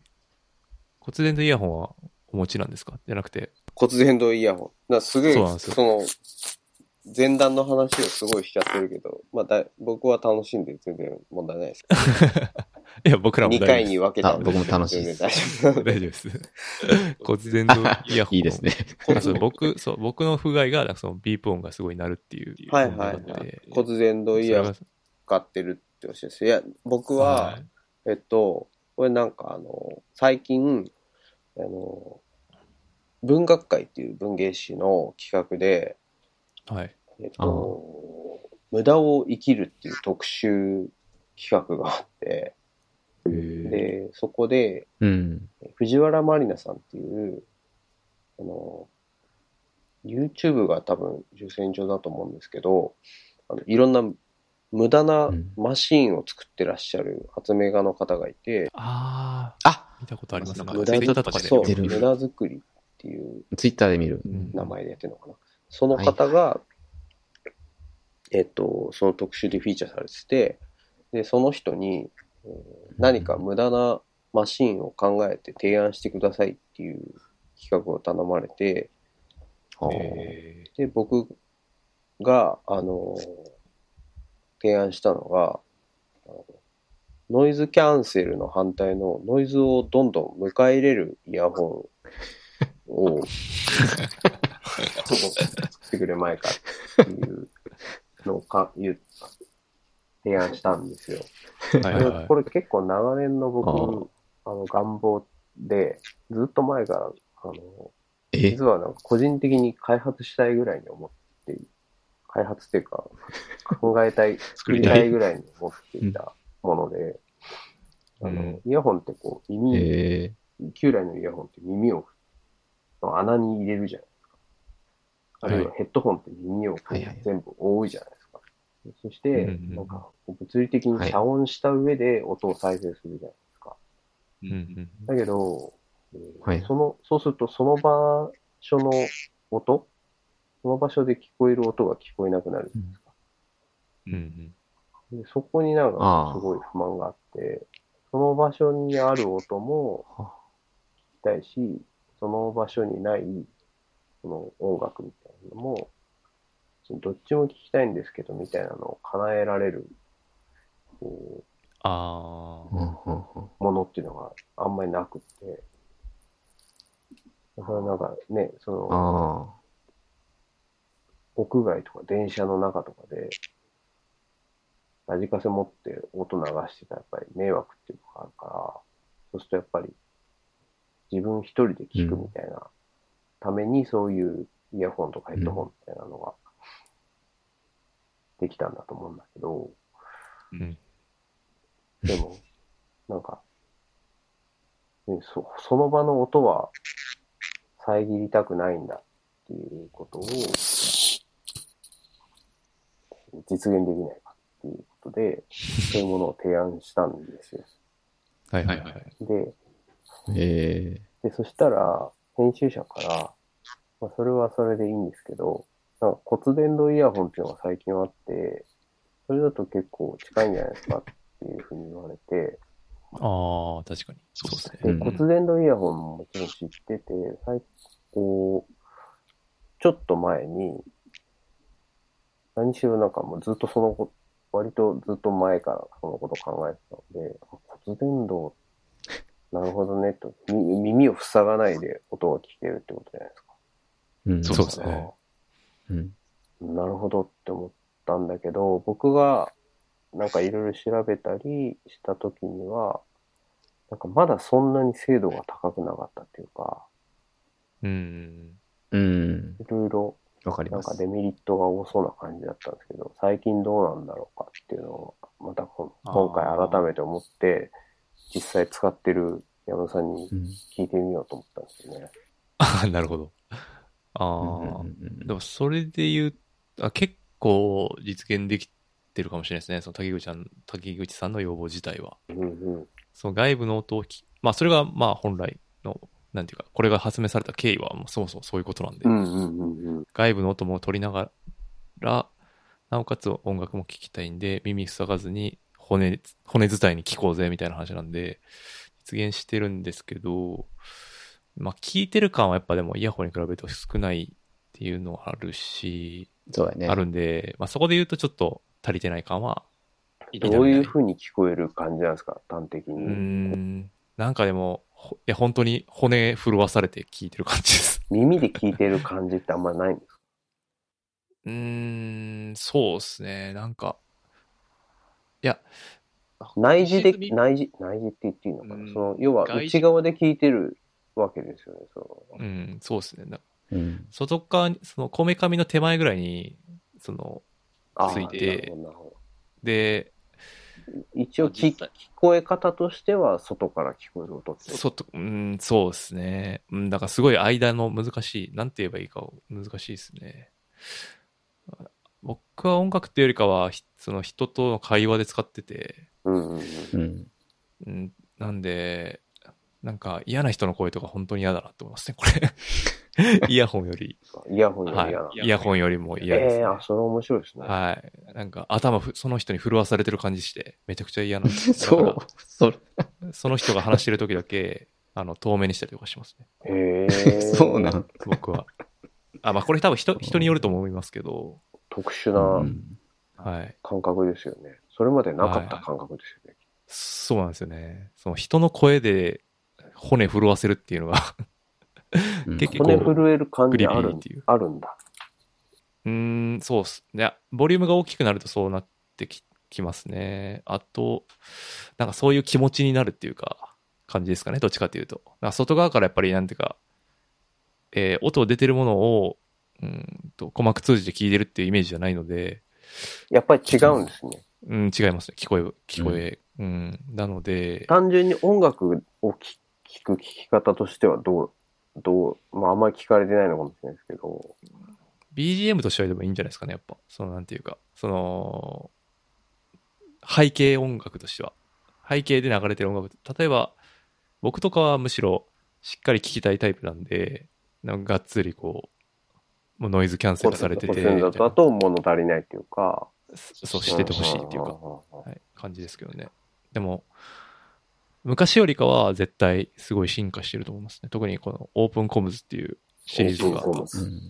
ていうメーカー、あーっていうか商品ですね。それが出てきたのがやっぱりかなりエポックメイキングで、しかも一番円ぐらいですかね。多分一番安いのはもっと安いのかな。そん僕が多分結構ちゃんと調べたのがもう3、4年前なんですよね、骨伝導。ああ、うんちょうどでもそれが多分、勃興し始めた時期ですね。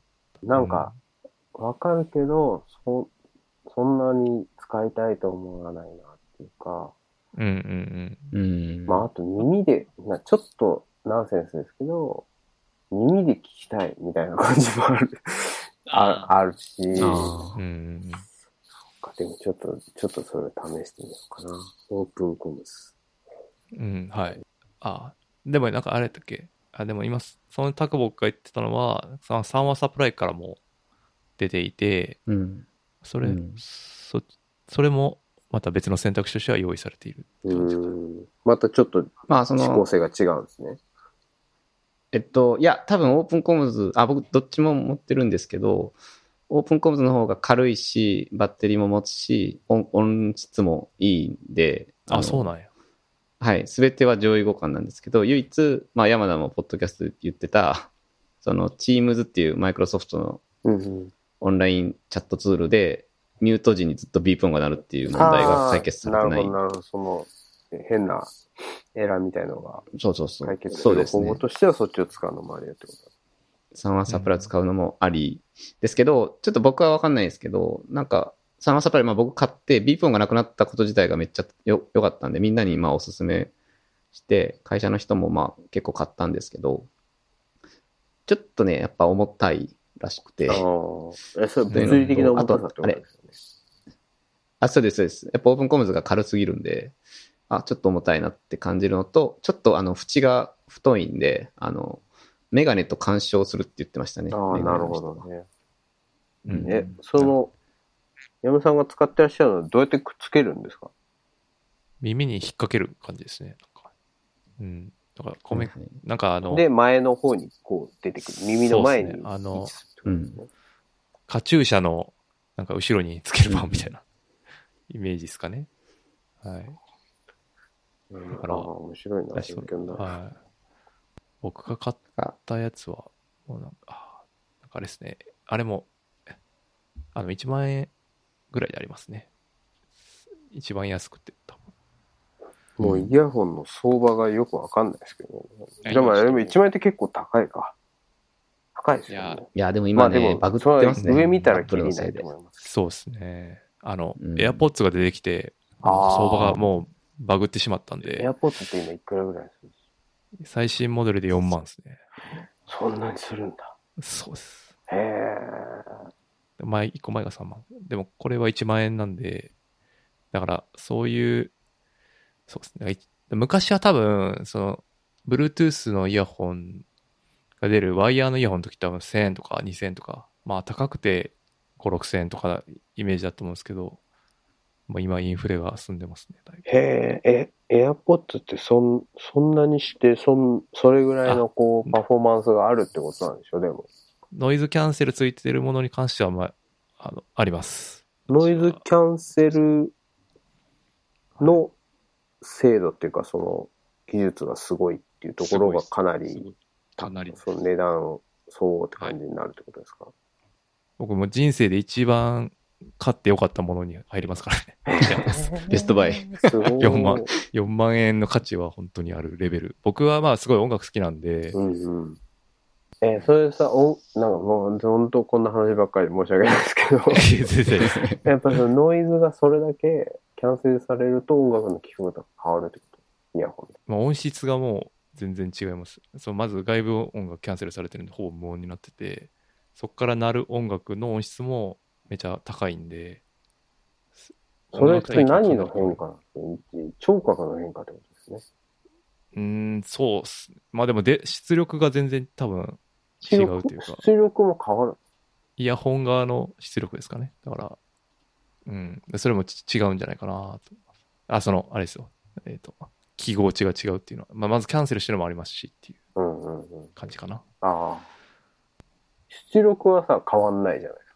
どんなに。あ、出る量そうそうそう音質ってことですか？そうん、いや、そこ結構微妙ですね。うん。あ、そうなんだ。はい。僕1も持ってて、今回2なんですけど、そこでも結構ギャップ感じたんで、僕全然そんな詳しくない人間でもギャップ感じるぐらいなんで、結構頑張ってるんじゃないかなと思いますけどね。出力、出力の向上っていうか。あでもさ、その出力とノイズキャンセルっていうのは、その別のレイヤーの話のってことですよね。そうですね。ノイズキャンセルがどうであろうが、出力がそれに左右されることはないっていう話です。そうですね。はい。出力は出力の技術の、その、向上がああるでしょうっていうことですね。だから両方相まって今、すごいと。で、そんだけ高いっていう感じですかね。あのそれはちょっと経験した方がいいかもしそうですね。だから、あれですね、その骨伝導も多分今お店行けば全然、れない。うんうん。そうですよね。体験できるんで試せますよね。それで体験してみるのが良いかもしれないですね。特に骨伝導は。っていう感じですかね。わかりました。ほぼもう2時間ぐらい。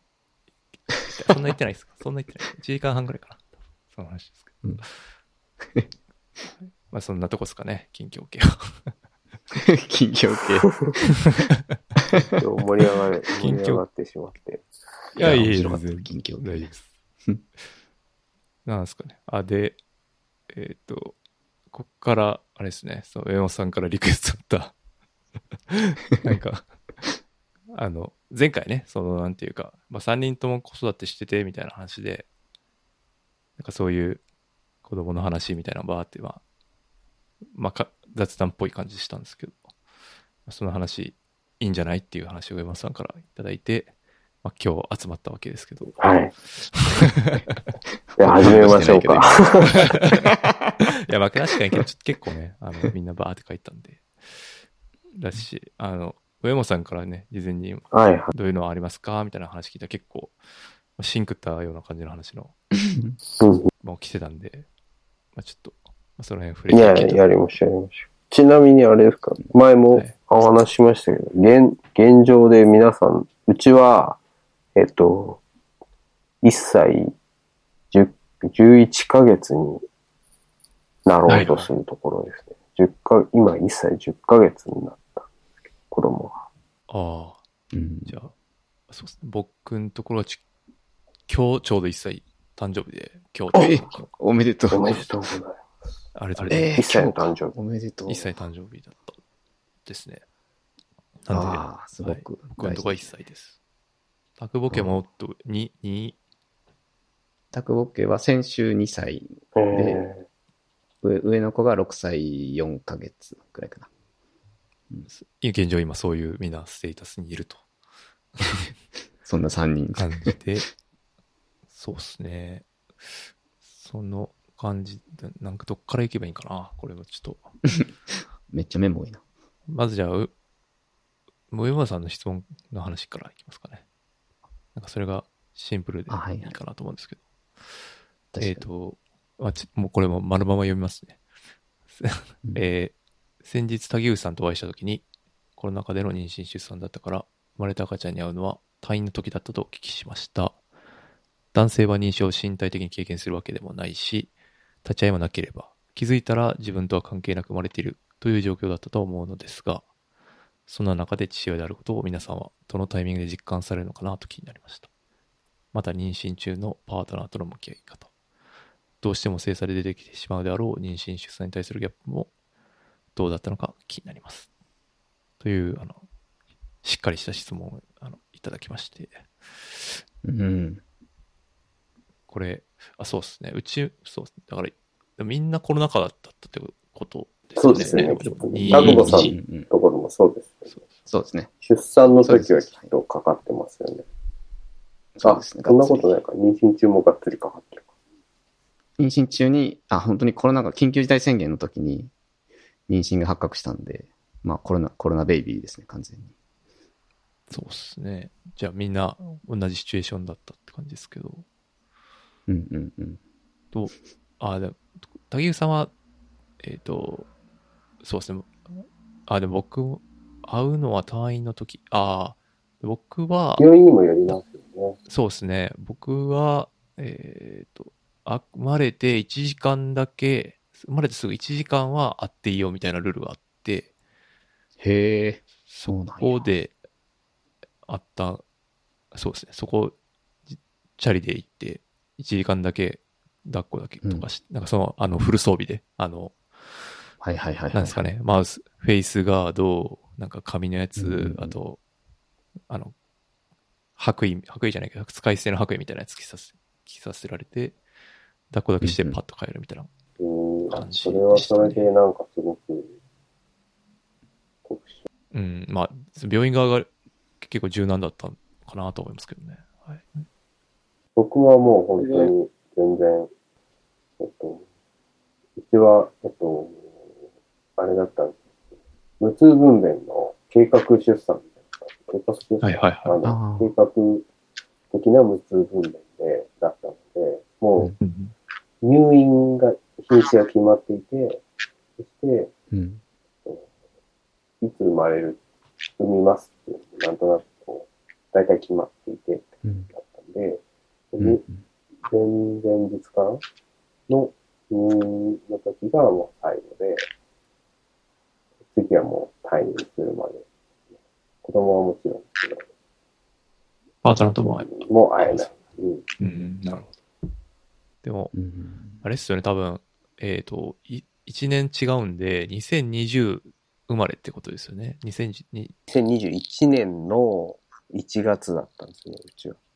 ああ、うんだからでもそれってコロナ結構マックスの時ですよね、東京。そうですね。えっと、うんその年末がまたブワーっと来わーって上がってて、1そうそう月そう、そうです、そうです。それがまだ収まりきらないような感じだった時ですね。結構緊張感がある時期だったと思いますね。そうですよね。だからそこのギャップも多分ありますよね。僕の時は、もう、それは、そっからもう1年経ってるんで、だいぶもうみんな、まあでもそれ、うん、割と緩めになっその1年前よりは緩くなってたんで、そういう経緯だったかなとは思いますね。たタクボ家はどうだったんですか？あれ？タクボケも、まあ、完全にほぼ竹内さんと、うん。違う。ん？タクボ家はどうなってたの？いや、二人目は完全に一緒です。竹内さんと同じぐらいそんな変わんないですよ。ね。あ、そ。でも上の子がね、いいる中でっていうのを考えるともう本当想像がつかないぐらい大変だったろうなと思いますけど。4、あ4ー歳ぐらいだったってことですよね。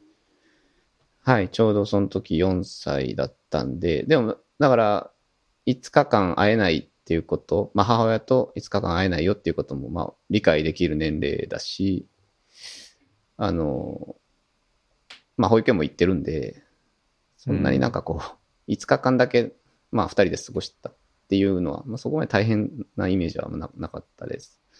けどね、多分もっと年齢の近いななんかに2個違いとかのご家族とかは、うん多分本当に多分大変だと思いますね。うん、なんでお母さんがいないんだろうっていう、まだわからない年齢の子たちとかは多分一番大変なんじゃないかなと思いますね。そうですよね。毎日ね、会いに行けたりすれば全然違いますね。そういうことね。あそうですね。うん。うん。そうっすね。うんで、質問の、まあ、そういう状況で、それぞれ、あ、どのタイミングで実感しますかっていう質問ですね。あこれは難しいですなあ、難しい質問やな。はい。いや、でもこれは多分、その前に、その、あれなんですよね。個別、メールを、とか、お便りフォームから わざわざ、その小説の犬の形をしているものっていう小説面白いから、ぜひ読んでみたいな感じで連絡をくれたんですけど、うん。結構その内容に近いっていうか、うんなんていうか、この小説がそのなんていうか、出産とか、まあ結婚とか、そういうものにた性差のテーマにしてたんで、まあ多分それインスパイアなのかなとは思ってるんですけど、完全にそうやね。うん。で、確かにその父親であることを、かどのタイミングで実感するのかっていうのは、どうすかっていう。すごい。なうん、なんか、僕は、うん、そうっすね。なんかその、結局、その、すぐ会えた時よりかは、もう、なんていうか、書類とか出しに行った時ですかね。ああ。役所行った時に思いましたかね。その、自分が、なんていうか、その、他人のなんかそういう書類を役所に出すってことは、まあ、ほぼないじゃないですか。基本自分のことなんで役所で行く時って。なんですけど、はいはいはいいや子供できると、その子供の役所仕事を自分がやってたんですけど、その時になんかその戸籍書いたりとか、そういう時に、なんか、こうとか、父とかうんうん書くときに、ああ、みたいな気持ちにはなった記憶はありますね。まあ一番その最初の初期段階で言うと。うん。うん。あ、滝口さんとかどうでしたか？なんか、そんなにまだない気がする。うんああ、その実感するみたいなタイミングがってことですかね。うん。うん、まあそう言われるとそうかもしれないですね。なんかそう、もちろん、うん自覚はいろいろしないといけないみたいな局面はあるんですけど、対でも全部対外的で、それって、その、うん。保育園行って、なんかいろいろやるとか、後ろに書くとかもそうかもしれない。うん。だからなんか実感となるああ、確かにそうですね。あくまで対外的なイベントごとでしかないですもんね。それ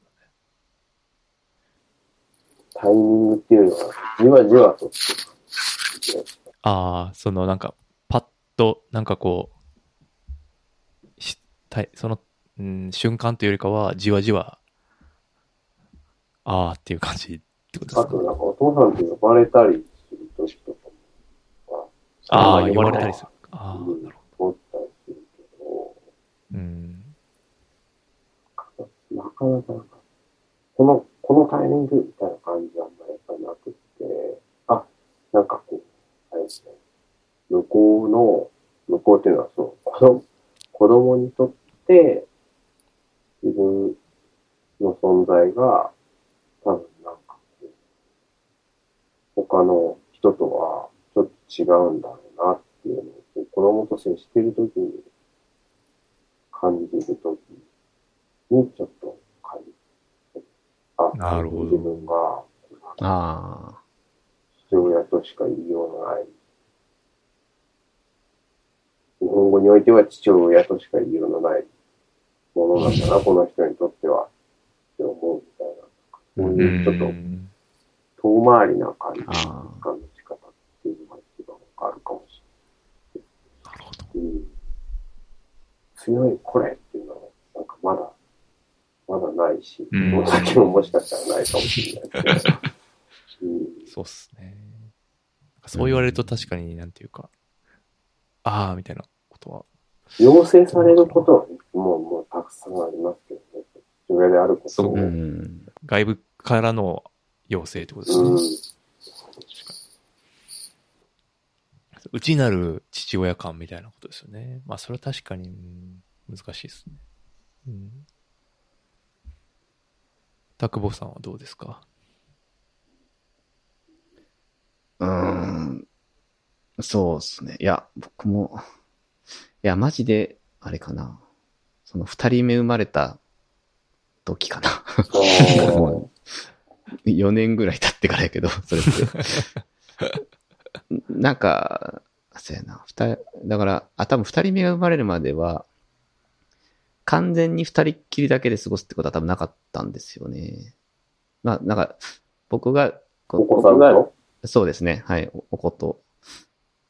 妻とうん別で僕が自分の実家に娘と二人で帰るとかはあったんですけど、それも別に向こうにはうちの親がいるわけなので、完全な二人ではなかった。本当に完全な二人はその二人目が生まれた、そしてコロナ禍で病院に行けない5日間っていうのが、なんだろうな。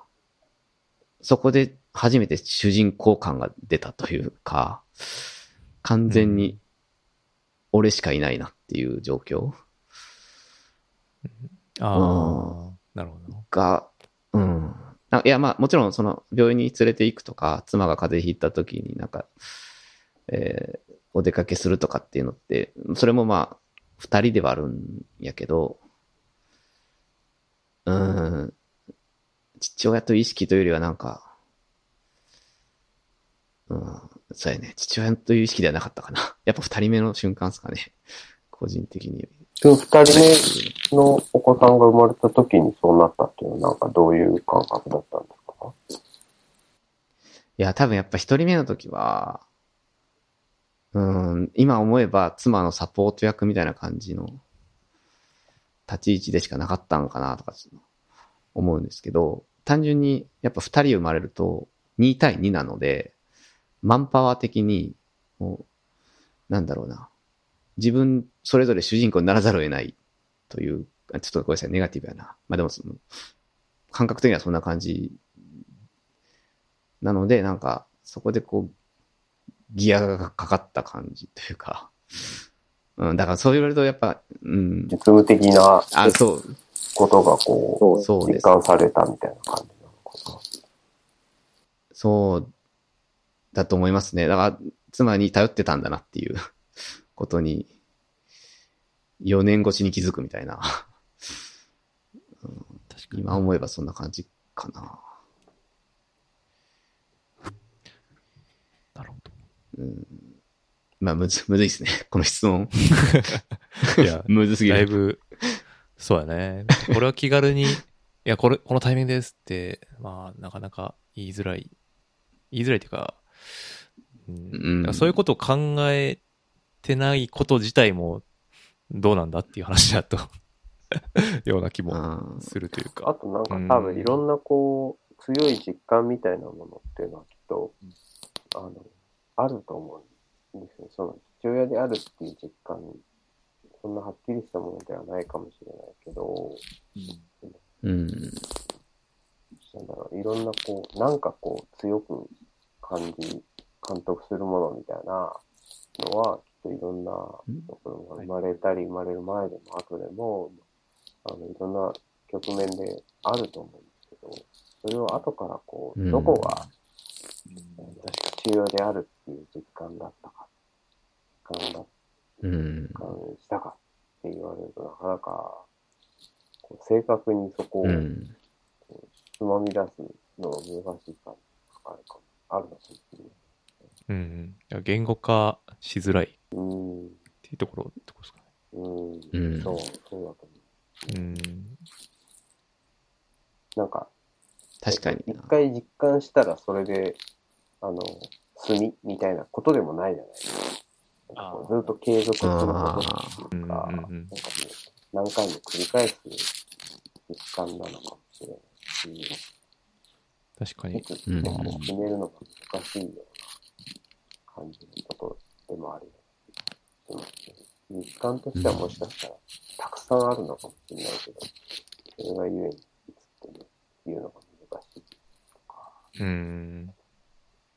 まあ、言語化できない瞬間がたくさんあって、みたいうんな。それの積み重ねで、どんどん、うん。で、その上限が決まってないし、っていうことですよね。それは確かにそうかもしれないですね。うん、確かにな。そうだな。なその、いや、二人目生まれたとかはすごいイベントだけど、なんやろ。なんか、例えば、二人で出かけてて、えっと、まあ、子供が一人でなんか、テコテコ遊んでて、で、ふと、なんやろな、なんていうんですかね。ふと、まあ、僕の存在、あれどこだっけってなって、ちょっと探してる感じで、僕を見つけたときに、あ、おお父さんだ、みたいな、瞬間？な、なんていうんですかね。うんうん。なんかそういう、なんかこ、ことして認識されてるみたいな。そうそうそう。あ、お父さんここのと危ねえ。よかったよかった。みたいな顔する瞬間ってあるじゃないですか、なんか。なんかうん、あ、あ、ああいうのも、例えばさっき言ったね、目目に見えないというか、言語化しにくいけど、こう、あ、ちょっと今父親だったかな、俺、みたいなうんうん。うん瞬間なのかなと思って、聞きながら思いましたね。ちょっとむ、うんちょっと喋りにくいけど、なんかそそういう瞬間かな。そうですね。いや、まあ、これはでも、なんか、そう、でもなんかこ、こそういう瞬間が、これ言われ、上野さんから聞かれて、うん、なんていうか、そういうタイミングを考えるけども、なんかその普段、普通に育児とかしてた時に、うん。その普通に過ぎていくことが多い。それこそまあ言語ができないっていうのはそういうことなのかなと思いますよね。なんていうか。そういう、その対外的要請でそういう瞬間はまあ多々あるが、内的要請でそういうことを考える瞬間は意識しないとないのかな。それとも、なんていうか、すごい決定的な出来事が何か、まあ、これからあって、うん。うん、内から湧き出る何かがあるのかなとか、うん。今聞いてて思いましたね。うん難しい。あとは、その、妊娠中のことも、その、チコさんの質問に書いてあるけど、その、うんうんその、その関係性とか、そのいろんな事情があるから、うん。どれがはい。いいとか一概に言えないけれども、はい。うちの、僕の場合は、二人とも自由業だし、さらにコロナ禍も重なってたので、すごい妊娠期間中、生まれる前に家で二人ともいるっていうその状況がすごい多かったんですよ。多くなったんですよね。自宅うでん仕事うんしながら。でそうするとなんかその身体的に、その僕はお腹がどんどん大きくなるとか、それに応じていろんな座りであるとか、不調が起こるっていうのも、直接的にはもちろん体験できないからその差は大きいんだけど、でも割合に近くでそれを見ていたので、まあ、うん見ているなりの、こう、なんていうかな。見ているなりに、まあ、変化しているとか、しんどいうんのであるみたいなことを、こう直接ではないけれども、割と見ていたので、そういう過程うも、ん。あの、やっぱり、ね、きっと妊娠している当人は、あの、それがダイレクトに、なぜそうなってるのかしたら、そこに別の生き物がお腹の中にいるからで、うん。それってことは自分が母親になりつつあるっていうこととして感じられるのかもしれないけど、まあ、そこまでダイレクトではないにしても、そのそばで見てるはいはい。そしてそれに、その様子を聞いている、観察しているっていうものとしての、こう何か実感みたいなものの、こう徐々に高まっていくものみたいなのももちろん、あると思う。ないないことはないと思うんですよね。そうっすね。なんか、どこまで行っても経験できないじゃないですか。その妊娠出産自体は。なんで、そうですよね。僕も、まあ、自分の中で、うん、やれるべき、その、あそこに集中し、とかしてもらうために、なんか、頑張ったつもりではあるが、まあそれがどこまで十分だったか、ちょっと想像、うん、なんかわからないなって思うのと、やっぱり、で、妻通っ、仕事してたんで、ギリギリまで。てか、その、出社しなきゃいけなかったし、で、それでやっぱ聞く電車の話がやっぱ結構壮絶で、誰も譲ってくれない世界。うん。それが、うんまあ、それを聞聞くしかできないじゃないですか。まあ、僕はずっと在宅で仕事したんで、まあ、たまに一緒に、いや、ほとんど一緒には行ってないな。会社には行ってないんで、買ったんで。うん、だからそこ、うん、そういうことがあったなっていうことと、うんうちもあれ無痛だったんで、なんかそこはそんなに、なんていうか、その痛みの件について、なんていうか、あの、なんやかんやっていうのはなかったんで、ギャップというか、うん。まあいや、その別に苦労してないっていうわけじゃ、言ってるわけじゃないんですけど、まあ通常に比べたら体の負担はまあ少ない方だったんで、うん。まあ良かったんかなとか、まあそういうのをなんかいちゃんと聞くっていうか、うん、話を聞くっていうのが僕の向き合い方でしたね。あそれぐらいしかできない。うんさ、滝口さんおっしゃる通り、ちゃんとこう、み向き合うっていうのが大切だったかなと、今振り返って思いますけど。いや、僕、うちはなんか、一人目がし里帰り出産だったんで、あの、ああ、はいはい。う生まれた前後2ヶ月は実家だったんですよね。あ、3ヶ月かな。2ヶ月前から帰って、出産後1ヶ月検診まで里帰りだから。だからその、で、まあ、一応、予定日前後ぐらいは毎週一応、まあ、あの、ほ産院の方なんですけど、妻の実家を。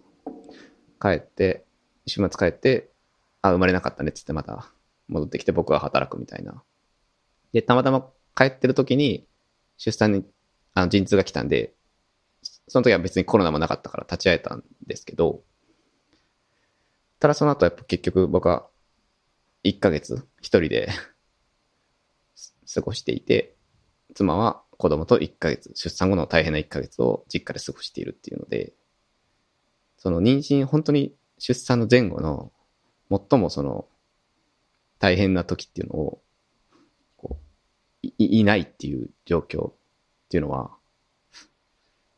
まあ、この、し、多分社会し、里帰り出産をしなければ、なんか安心して産めないというこの社会のシステム自体がそもそもおかしいんですけど、まあ、やっぱ二人目は、その直近近くにいたから、その出産前後の喫緊の数日間っていうのも、あの、僕は一緒にいて、まあさっき山田が言った、その、向き、向き合えたのは、まあ、二人目の方がやっぱ大きく感じるんで、なんか里帰り出産っていうのは、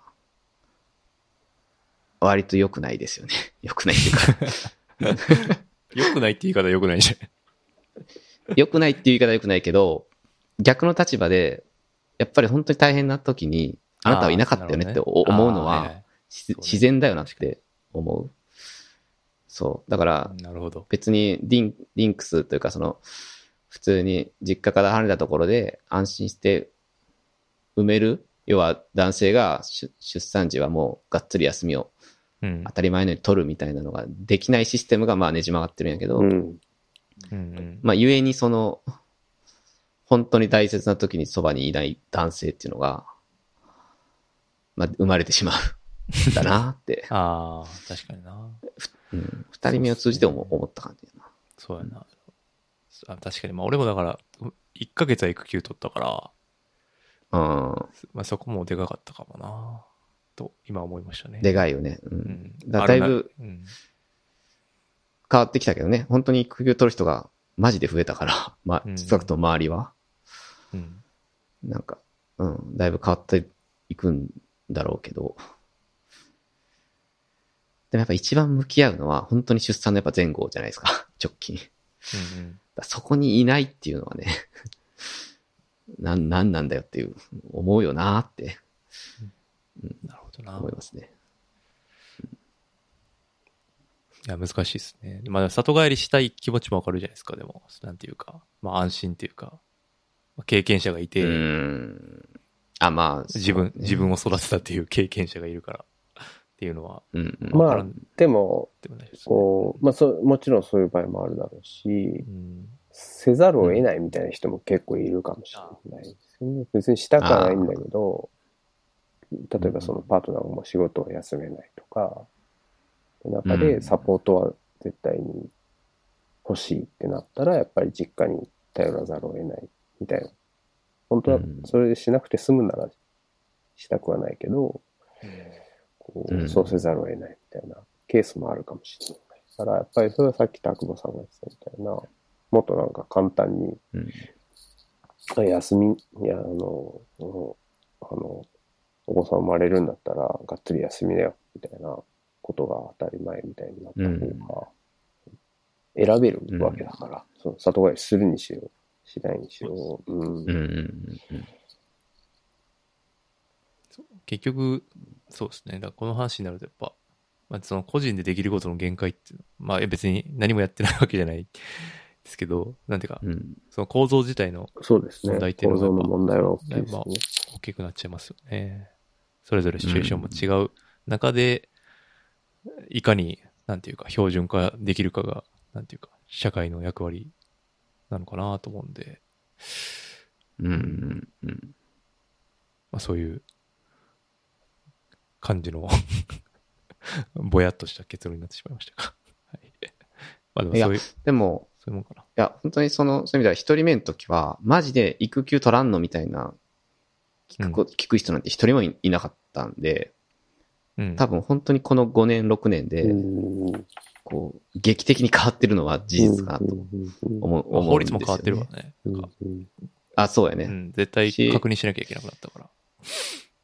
育休の。やっぱり、そうそうそう、その女性の運動とかもすごい声を上げやすくなって、どんどんどんどん、こう意識が変わってるんだなっていう のは、一人目と二人目を通じてめっちゃ感じるんですよね。え、育休取るんっていうのは今結構当たり前のように、あの、男女問わず、会話の中で出てくるので、いや、変わったなっていうのは、いいいい意味で、これは本当にいい意味で変わったなっていうのは向にはいってるってこと。うん、そこはすごい感じますね。でたくまさんもお二人目の時は育休をと取られたんですか？あ、そうですね。うん生まれた時から2ヶ月 ?2 ヶ月ですね。取りました。はい。うん。どのくらいが、こ僕は、あの、フリーランスなので育休も何もなくて、なんか、うん。育休なんてなかった気もするし、未だに育休うん。中みたいな感じもするんですけど、うんどのくらいの期間がこう、適切、適切なのか、みたいなのってなんかありますか？うんどうなんですか？いやあるいはなんか、期間じゃなくてもっと別の運用の仕方みたいなのがもしかしたらあるのかもしれないですけど、ーうんうんうんうん。いや、うんなんか、まあ僕も山田、え山田もあれね、生まれてから1ヶ月とか。そうねな。だから12月中旬に生まれて、1月を丸々休みにしてた。おうんだから、まあそこで発生する主な、まあ実務というか、例えばまあ区役所に行って、そうそう出生届出すとかっていう、うん。まあ、やっぱり、その、そういう雑務、雑務じゃないな。うん。まあ、業務は、うん。えっと、できたっていうのは、でかいって意味では、まあ、その出産後1ヶ月、2ヶ月っていうのはいいとは思うんですけど、おなんか、かといって、じゃあ3ヶ月目以降、落ち着くかって言ったら決してそうじゃないんで、なんか、えいや、今でも全然僕は育児休業取りたいし、うんなんか僕はそう思うのは、その、1日労働時間6時間とかにうんうん 3年ぐらいしてほしいって感じですかね。どちらかなんかその方が、こう、その方がというか、と。うんずっと休みでもいいかもしれないけど、でも、いきなりスパッと元通りにしてねっていうよりは、なんかそういう方がはい。うん。有,、有効というか、いや、助かるみたいな感じもああるかもしれないですよね。あ、それはありますし、まあ、その、僕の、本当に僕の話で言うと、育児休業を取った後に、まあ、フルタイムでいきなりうん。も戻ったんですけど、ちょっとやっぱり僕はこう短短時間勤務っていう制度もあるにはあるんで、あの、ちょっとそれも取りたいなっていうふううんに、さりげなくこう、まあ、上司に相談したときに、うん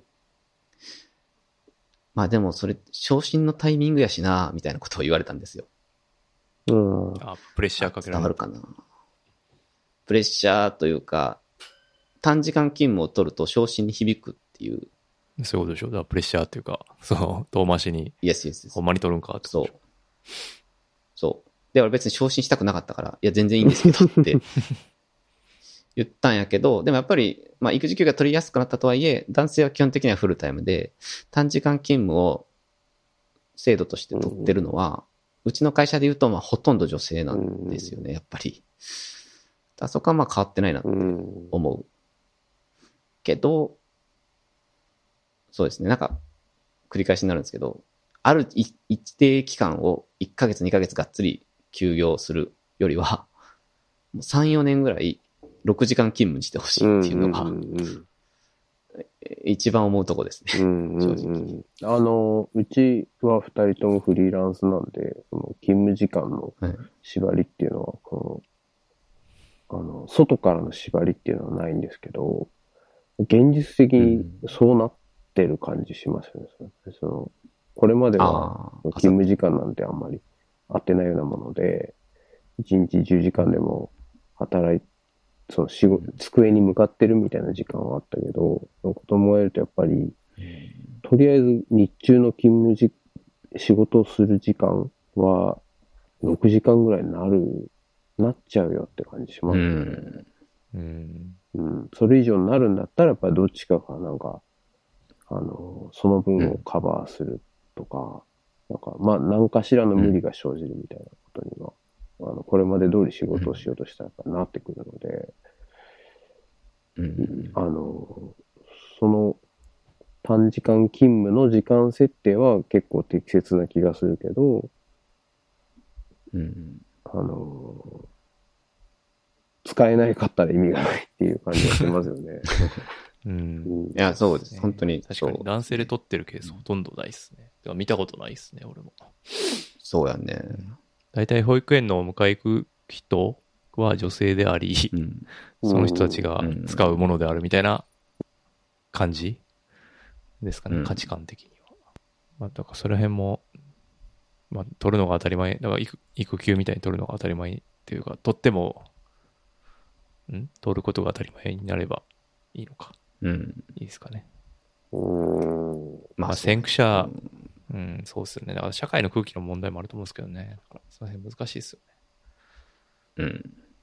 うん。なんかこう、全、全部がこう、これやるならこれやれよみたいな、なんかあの、あ引き換えのね。原理みたいになってるのが、わかる。あの、良くないですよめっちゃわかりね。ます。うん。うんめっこうだから、めっちゃわかりますこれやんないでいいよで終わりでいいのに。これや、これやらせてあげる代わりにこうしてねとか、なんか、うん。これやんないんなら、うんその代わりこれも飲んでね、みたいな。なんかそういう話ばっかりじゃないですか。うん、なんかそれしかない気がしますね。うん。だし、自分もそれ言いがちな気がします。それが資本主義や、みたいな。うん。なんかそれの、その原理みたいなのが非常になんか根深く、うん。どうなんだろう、世界的になのかもしれないですけど、日本の社会構造って結構それがすごいあるなって気がしますね。それやんないでいいよ。うん。大変だから。で、済まないっていうか。終わらないですね。うん、なんかそれ、うん。それを、そう言われると、なんか、不利益もセットになってくるみたいうん。なんかそ,、うんそれを言ってくれる人がいても、なんかやらないんだっていう同調圧力があるじな。ゃないですか。うん、うん、そううんそう。うん。うん。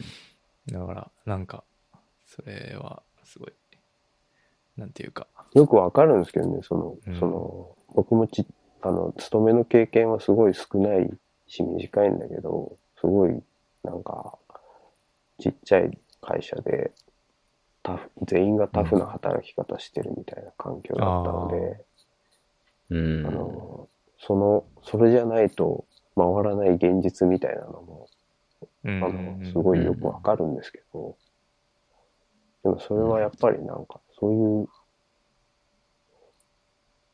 状態を作っている人が悪いですよね。うん。経営者とか。うん。まあまあまあ、そうですね。だからもう本当、なんていうか、ケースバイケースすぎて、うん。すごい難しい話。まあ、上松さんの質問には、こ のぐらいですかね。その、回答できる。あ、でもまあ、そ、これに絡めてって感じですけど、それで言うと、まあ、その、さっき言ったその、胃の形をしてるものって小説があって、まあ、それインスパイアだと思うんですけど、僕が読んで思ったのは、なんていうかな、子供を持つ特権性みたいな話、特権性というか、うーん、なんていうかな、こう、生まれることで、えっ、と、まあ、く苦労みたいな話もまあ一方、ある一方で、なんていうか、生まれることで何か満たされるというか、うん、なんて言えばいいんですかね。満たされる社会的ステータス及び感情みたいなのがあると思ってて、でもそれを特権たまにそれが特権的な振る舞いをするというか、ああ、わかるわ。言ってる意味が伝わってるか微妙なんですけど、いやなんていうか、わかる。その、例えば、まあその育休の話絡めると、例えば、生まれたんで育休取りますってなると、まあ誰かに仕事の幸せは行くんですよね。で、そのキャパっていうのは変わらないんで、まあ基本、その増員とかあんまされないんで、育休取るとき。そういう時の特権性っていうか、その、えーっと、です仮にそこで、まあ子供いない人もまあ当然いるんで、その人からすると、その、不利益を被るっていうか、そういう感情になるケースもあるでと思うし。もそれは、それが特権として、はい。こう、働いてしまうというか、そういうふうになってしまう構造にやっぱり問題がある。あまあ、それはそうなんですよね。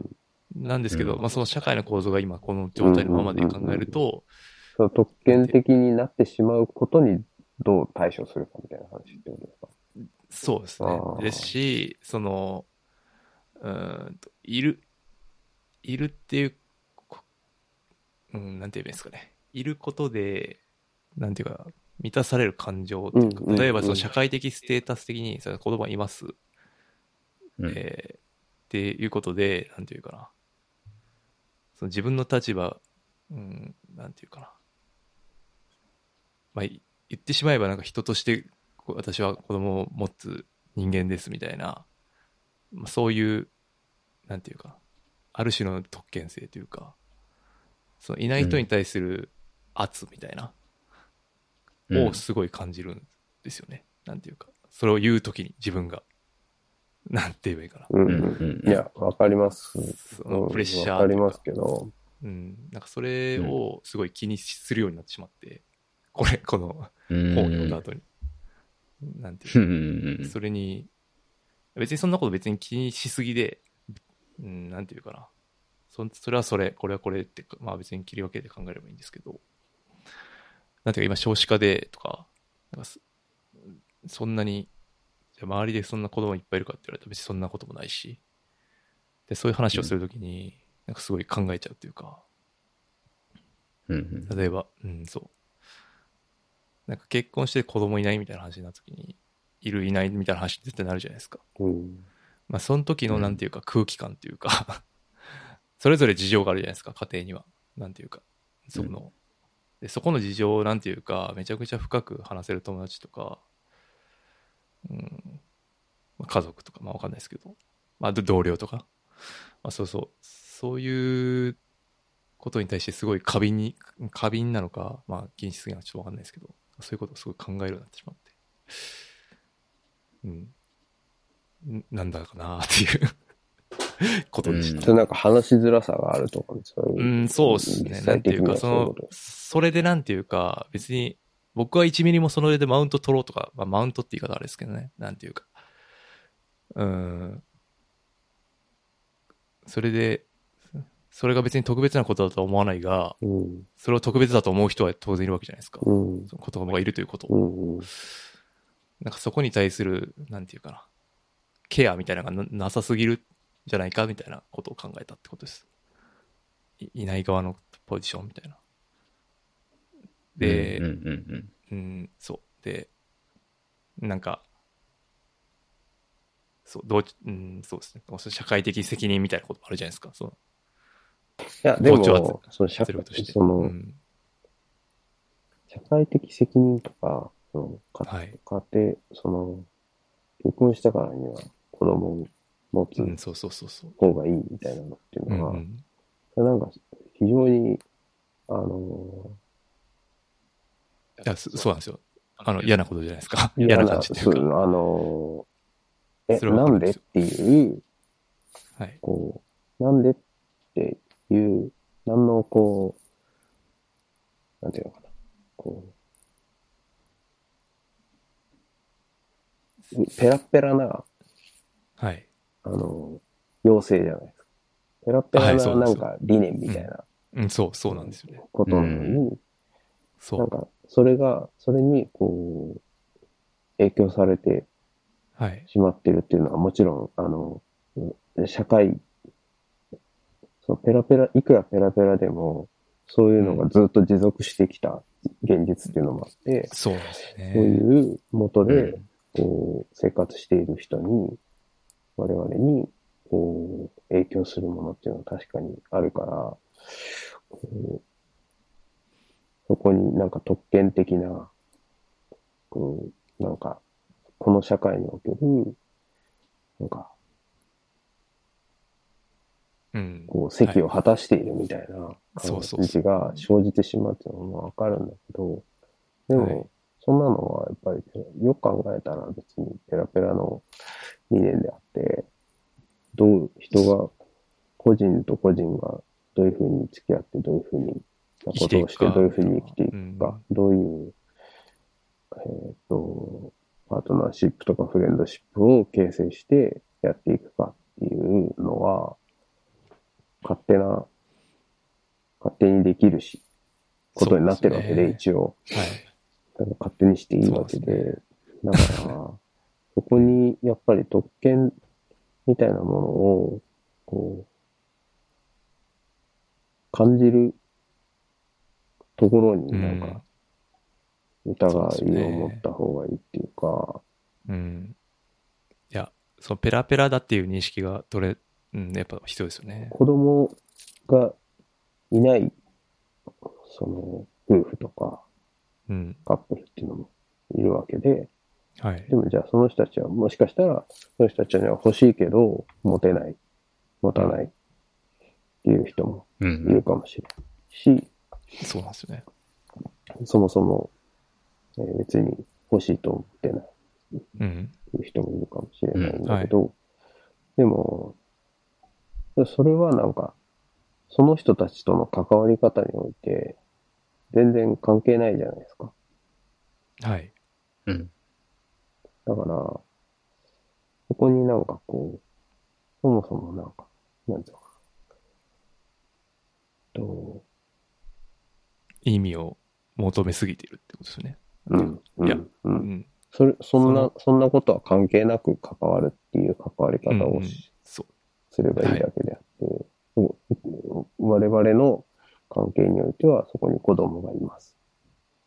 はいけ。れども、別にそれが、なんか、その、なんていうかな、情報っていうか属性みたいなことは、別に、うんその、付き合う相手の、その、い話をしたり、一緒に遊んだり、ご飯を食べたり、関わる相手との、こう、何をも、変えることはないっていうのは、うん、うん。はいはい。それは全然僕もだだから、それが理特権的に働かないように、あの、うん。なるじゃないですか、そう思えば。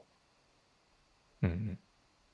そうですね。そこは、あ、そう僕はそこは分かっ、重々理解してるんですけど、社会の要請として、それがペラペラだっていう、こっちの認識を持ったとしても、ペラペラじゃない瞬間がやっぱあって、そこがすごい怖いなって思うんですよね。なんていうか。その自分の認識はそうだし、別にそれがどうとか、全く何も思わないんですよ。その、だけど、特権的振る舞いを勝手にしてしまうというか、自分の手を離れて。ああ。そういうそういう瞬間があるのではと例えば思ってしまう。な、例えば、あの、お子さんそれを言った、それを言った時に他人がどう、う。偉いですねって言われるとかみたいな。あ、まあそういう感じですかね。うん、まあ例えばですけどね。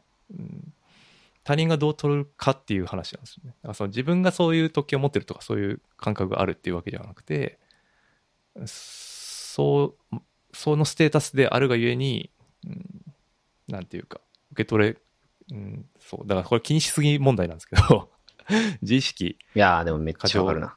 な感じはあるんですけど、なんていうか、それをすごい気にするようになってしまう、なったっていう。で、で僕は、あれですよ、あの繰り返しになりますけど、別にそんな特権があるからどうのこうのっうて。思ってるわけではない。いや、でもよくは、現実的に、なんかその、はい。なんだろう、ちょっとずれるかもしれないけど、その、はい。子供と一緒に過ごしていて、毎日一緒に子供がいる状態で生活していて、はい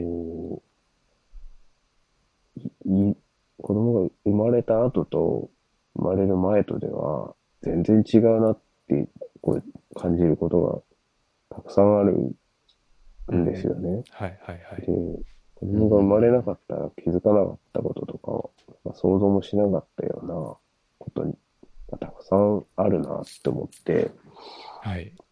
うんなんか、それは、こう、で、いあいいわゆる社会構造としての特権とはまたちょっと違うかもしれないけああ、ど、特別な経験って意味ですね。うん。で、なんかそれをこう自分がどう思っているかっていう、どういうふうにその経験とか実感とか考えみたいなものを持って、はいそして、えー、なんか、表すか表さないかみたいなことは結構考えます。考えますね。うんあなんかやり方によってはそれがなんかこう、特権的に働いてしまうなと思あ。あああ。そう要は、子供いないから分かんないでしょみたいなさ、ことって、あ。ああ、そういう感じ現実的にはさ、あるわけじゃなはいですか。はい、そういうことです。い子供が持っている方からしたら、例えば仕事とか、あの、なんかいろいろやり取りをする中で、いやいや、子供いるからうちそれ無理なんですよとか、大変なんですよみたいなことうんが、やっぱりなんか、なかなか理解してもらえないみたいなシチュエーションっていうのもと、あの、あるじゃないですか、現実うんありますとして。。ねうんうんうんうんうんだからなんかそういう時に、こう、でもそれはなんか、それがなんかこう、なんていうのかな。あの、いさかいの種みたいになるのはやっぱり構造的な問題だと思うんですよね。ま あそうですねい。や、大変なんだが無理なんですよっていうのが、なんか簡単に通る、あ、そうなんですねって、それじゃあやめましょうかみたいなことが簡単にできるように、うんあのなれば、なればいいうん、いいんだけど、なかなかそれを言い出せないとか、うん。こう、そうう、んうんなんとかなりませんかみたいな話に結局なっちゃうみたいな。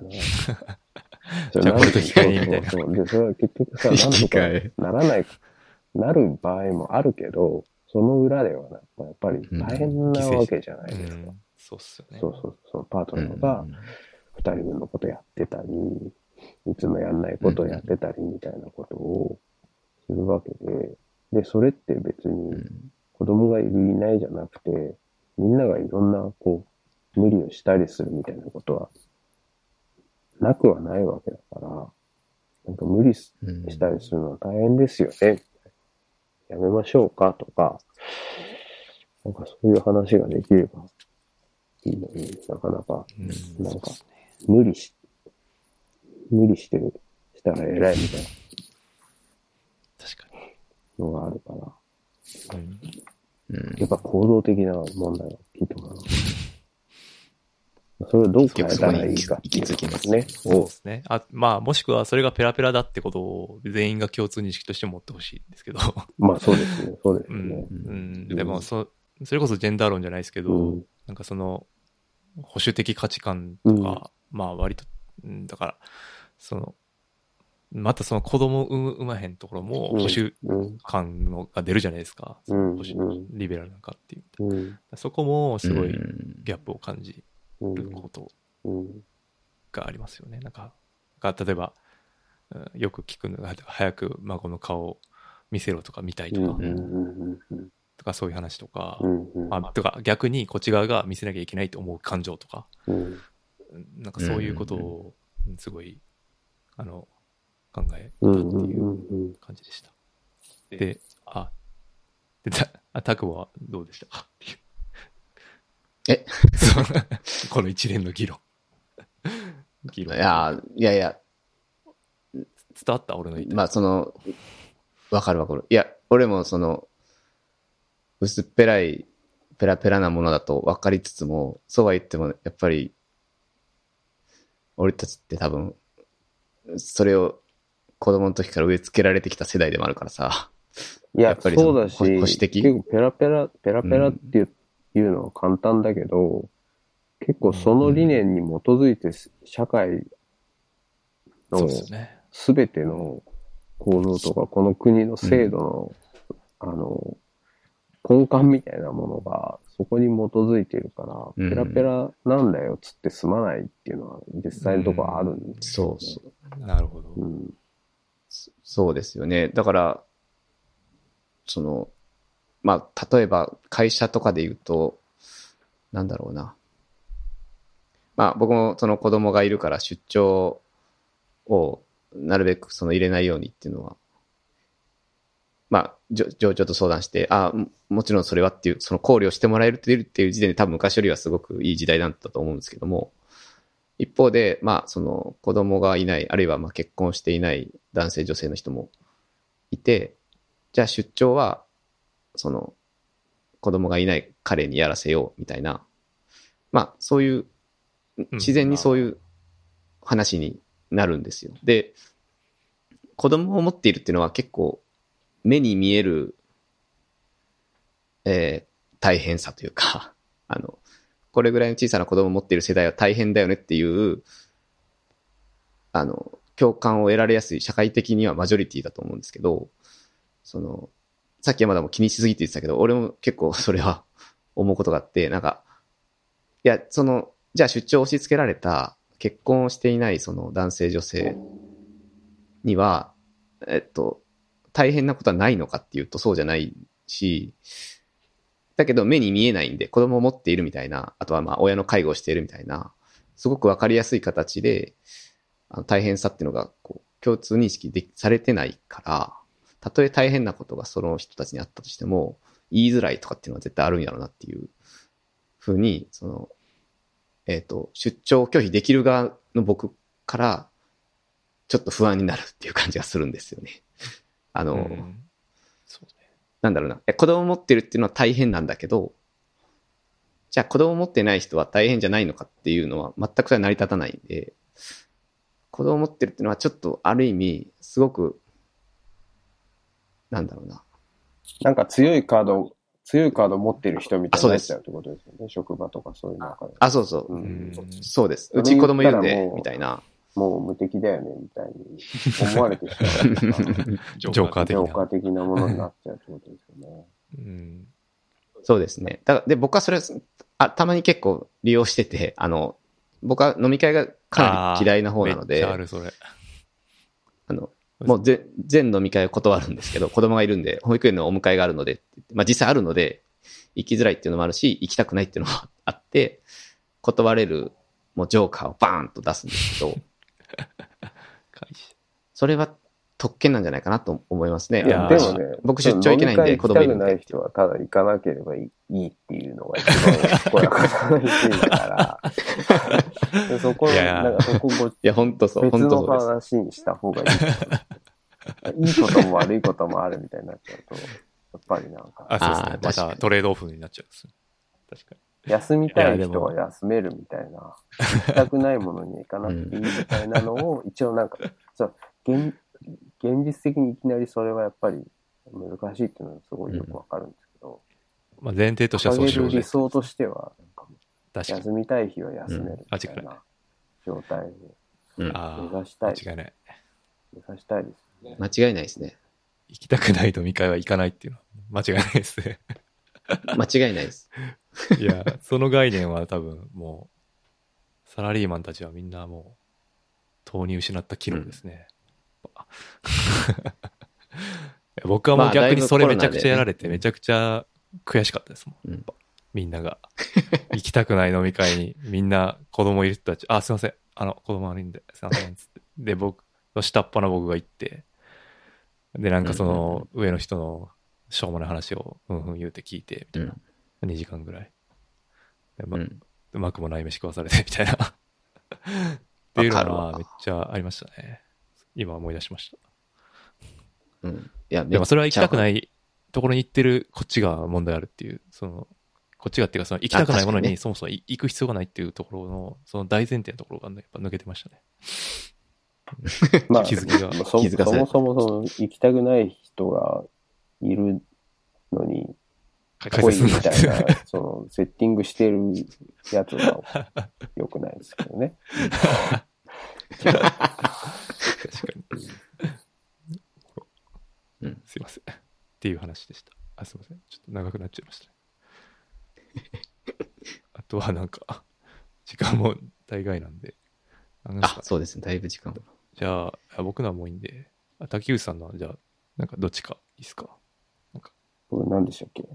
第一次振り返りあーだったかもか、不安と安心について。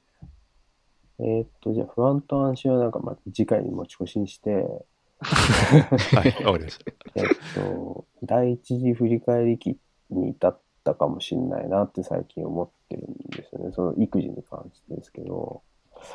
はい。で、うえっと、これは、あの、ずっと子供が生まれてから、あの、なんとなくこう記録を取ってはいたんですよね。自分の日記みたいなものを書いたり、う子供のその食事のこととか、いろんなことを書き留めたりとかはしてたんですけど、あの、やっぱりなんか1歳過ぎぐらいまでは、かなり渦中にある感じっていうのが強くて、うんあまりこう、どうだったかみたいなことを、こうま、捉えきれない感じがあったんですよね。その子供が生まれてから現在までっていうのを。うん。だけど、なんか最近こう、2歳近くになってきて、ちょっとそれの感覚が変わって、こう、子供が生まれてからのことをどうだったかみたいなことを振り返ろうとする、なんか、見方みたいのができるかもっていう感じがちょっと出てきたんですよね。まあ余裕が出てきたっていうこと、慣れたっていうことかもしれないし、余裕が出てきたってことかもしれないんですけど、うんそれはなんか多分物書きだからこんなこと起こるのかもしれないですが、あの、ちょっとその感じがあって、なんかどう、同じぐらいのお子さんをお持ちなので、皆さんどうかなって聞きたいなって思ったんですよね。なんかこう、例えば小説家とか小説家でなくても文章を書く人がい子供を育てながら、あの、どうだったかみたいなことを書いているものっていうのはまああるじゃないですか。いろいろ。ありますね、エッセイ。だけどそれって結構同時進行で書かれたものってあんやっぱりあんまりなくって、ああ。ああ。それこそ上本さんの日記ってだから結構そういう意味で貴重だと思うんですけど、なるほど。あの、やっぱり、なんかね、み見た限りだと、小説家の人のものとかだと、やっぱり子供が2歳とか3歳ぐらいになって、うん。あのようやくこう、生まれてからのことをこう振り返って書き留められたみたいなものって結構あるなって感じがしてたんですよ。で、あ。あの、それってやっぱり、こう、振り返りの書き方なので、それはそれでいいし、そもそも文章を書くってそういうことだと思うんですけど、こう、どう、リアルタイムな感じの記録ってやっぱりなかなか、ね、当然大変だから、その時期に子供と接しながら何かを書き残すっていうのは大変だから、うん。あの少ないんだと思うんですけど、こう、そうですね。もう一つはなんかこう、なんか、振り返るためのタイミングみたいなのっていうのが、子供の成長に合わせてあったりするのかなと思って、それがなんか第一次、この、この時期、2歳近くなのかもって思ったっていうのがあったんですよね。いやー、どうなんだろう。なんかちょっともう一人目の時の記憶はあんまないんですけど、なんか僕の場合は書い、てなかった？あ、書いてる、書いてる。確かに、ブログを書いてはいたんで、ただ、どちらかというと、なんか、うん、ちょっと話取れちゃうかもしれないけど、二人目は、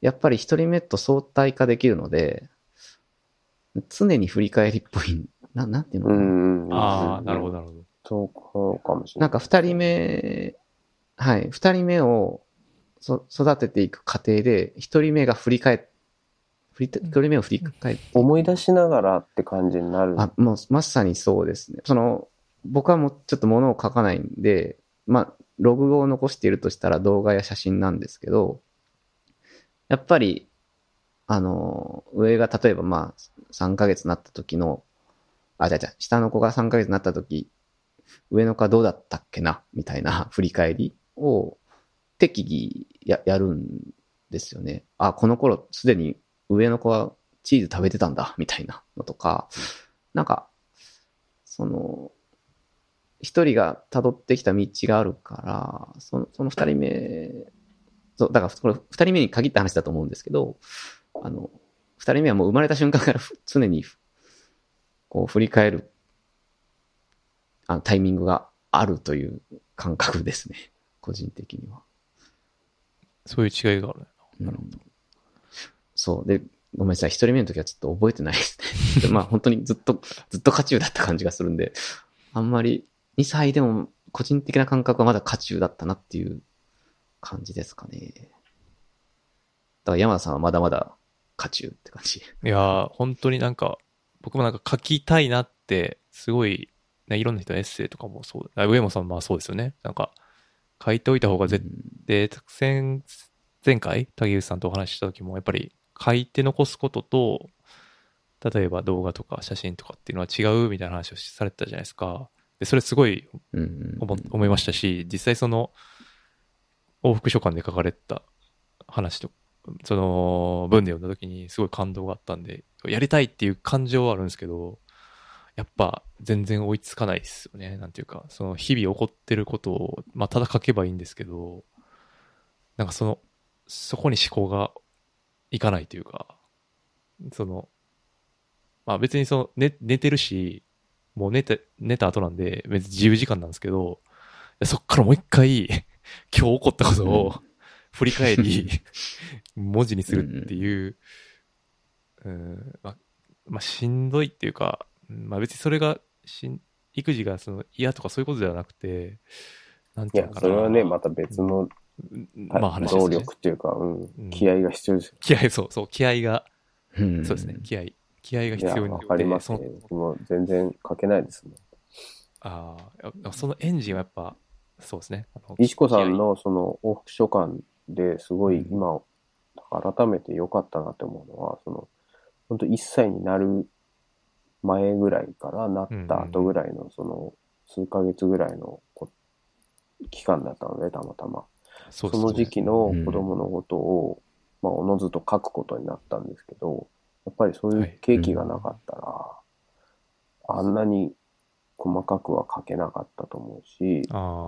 で、やっぱり、ってことは、あの、忘れちゃったと思うんですよ。書かなかった。まあ、忘れちゃったっていうか、なかなか思い出しにくいっていうか、あの、ただ書かずに記憶の中に留めておくよりは、なんか、つぶさな情報として残せたなって感じがするので、うん。それは全然こう網羅的なことではないんですけど、ある一日のこととか、ある瞬間、本当に局地的なことでいいんだけど、でも細かい情報を残せたっていうのはすごいありがたかったなっていいきっかけをもらったなって思思ってるんですよね。いや、うん。それはでも読んだ側もそうですね。そのなんか貴重だなって思いますし、まああれを読んだ、例えば、あれを読んで書きたいなって思う人は、すごい、思う人はたくさんいると思うんで、なんかすごい貴重。うん僕もそれは、まあでも結局僕は、あの、心折れて、今、まあでも今ちょうど1歳なんで、まあまだ間に合うかなって感じなんですけどね。うん。なんかね、そういう処方こうのノウハウみたいなのってあるといいですよね。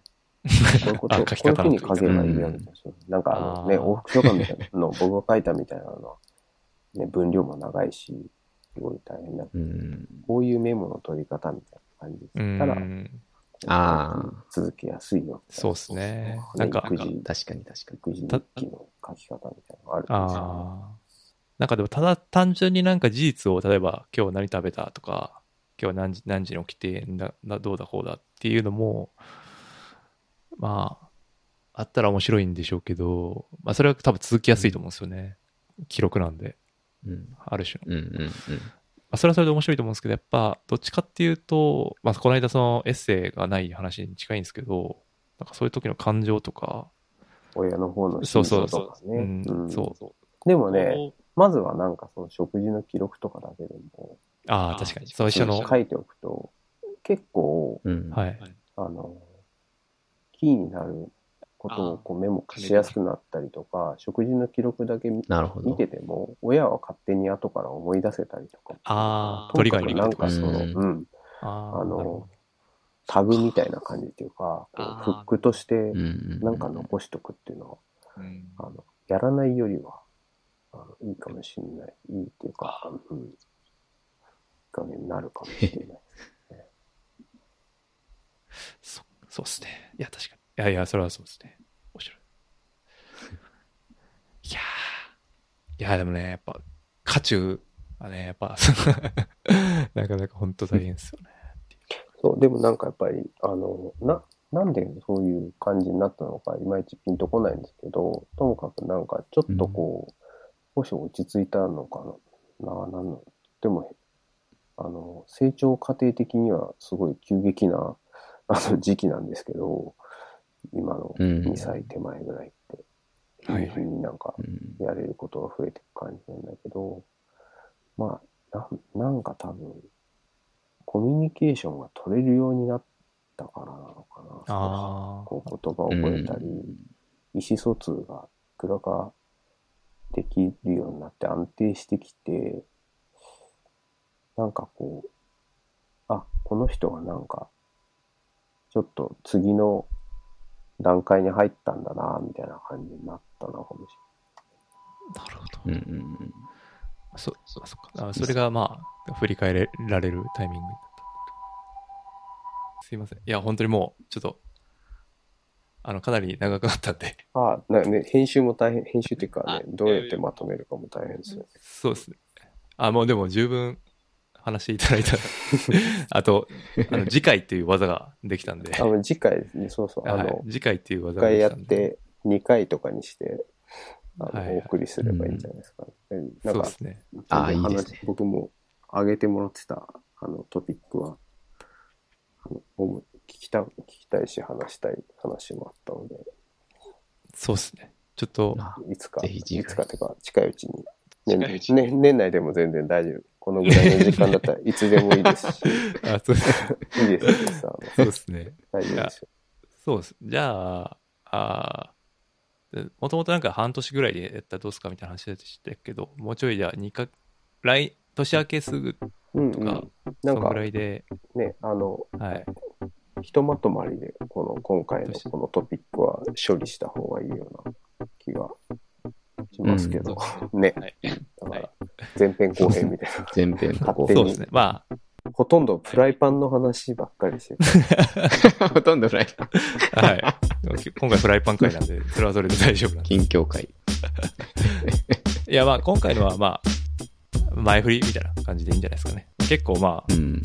あ、あの、シンクと話もできたんで、まあ、これはこれで前振りで。うんあと、まあ、残ってる、特にタクボから入れてもらったのとかいっぱいあるんで、まあ、来、あ1月中に、ちょっともう一回、あ、ぜひぜいいですか？ひやりましょう、やりましょ逆に。あ、いいですか、う。すいません。いいです、もちろん。嬉しいじゃあちょっと、もう一回延長戦1月に やらせてください。ね、僕は、ホットクックとかレミパンの話。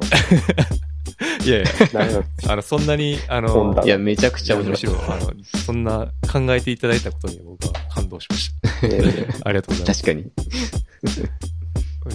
ということで、ちょっと、あの、めちゃくちゃ長い時間お付き合いいただいて本当にありがとうございました。ちょいやーありがとうございました。っとまた、あ大変なところ。次回も約束できたんで、あ、もうやりましょう。あの、ぜひ、よろしく。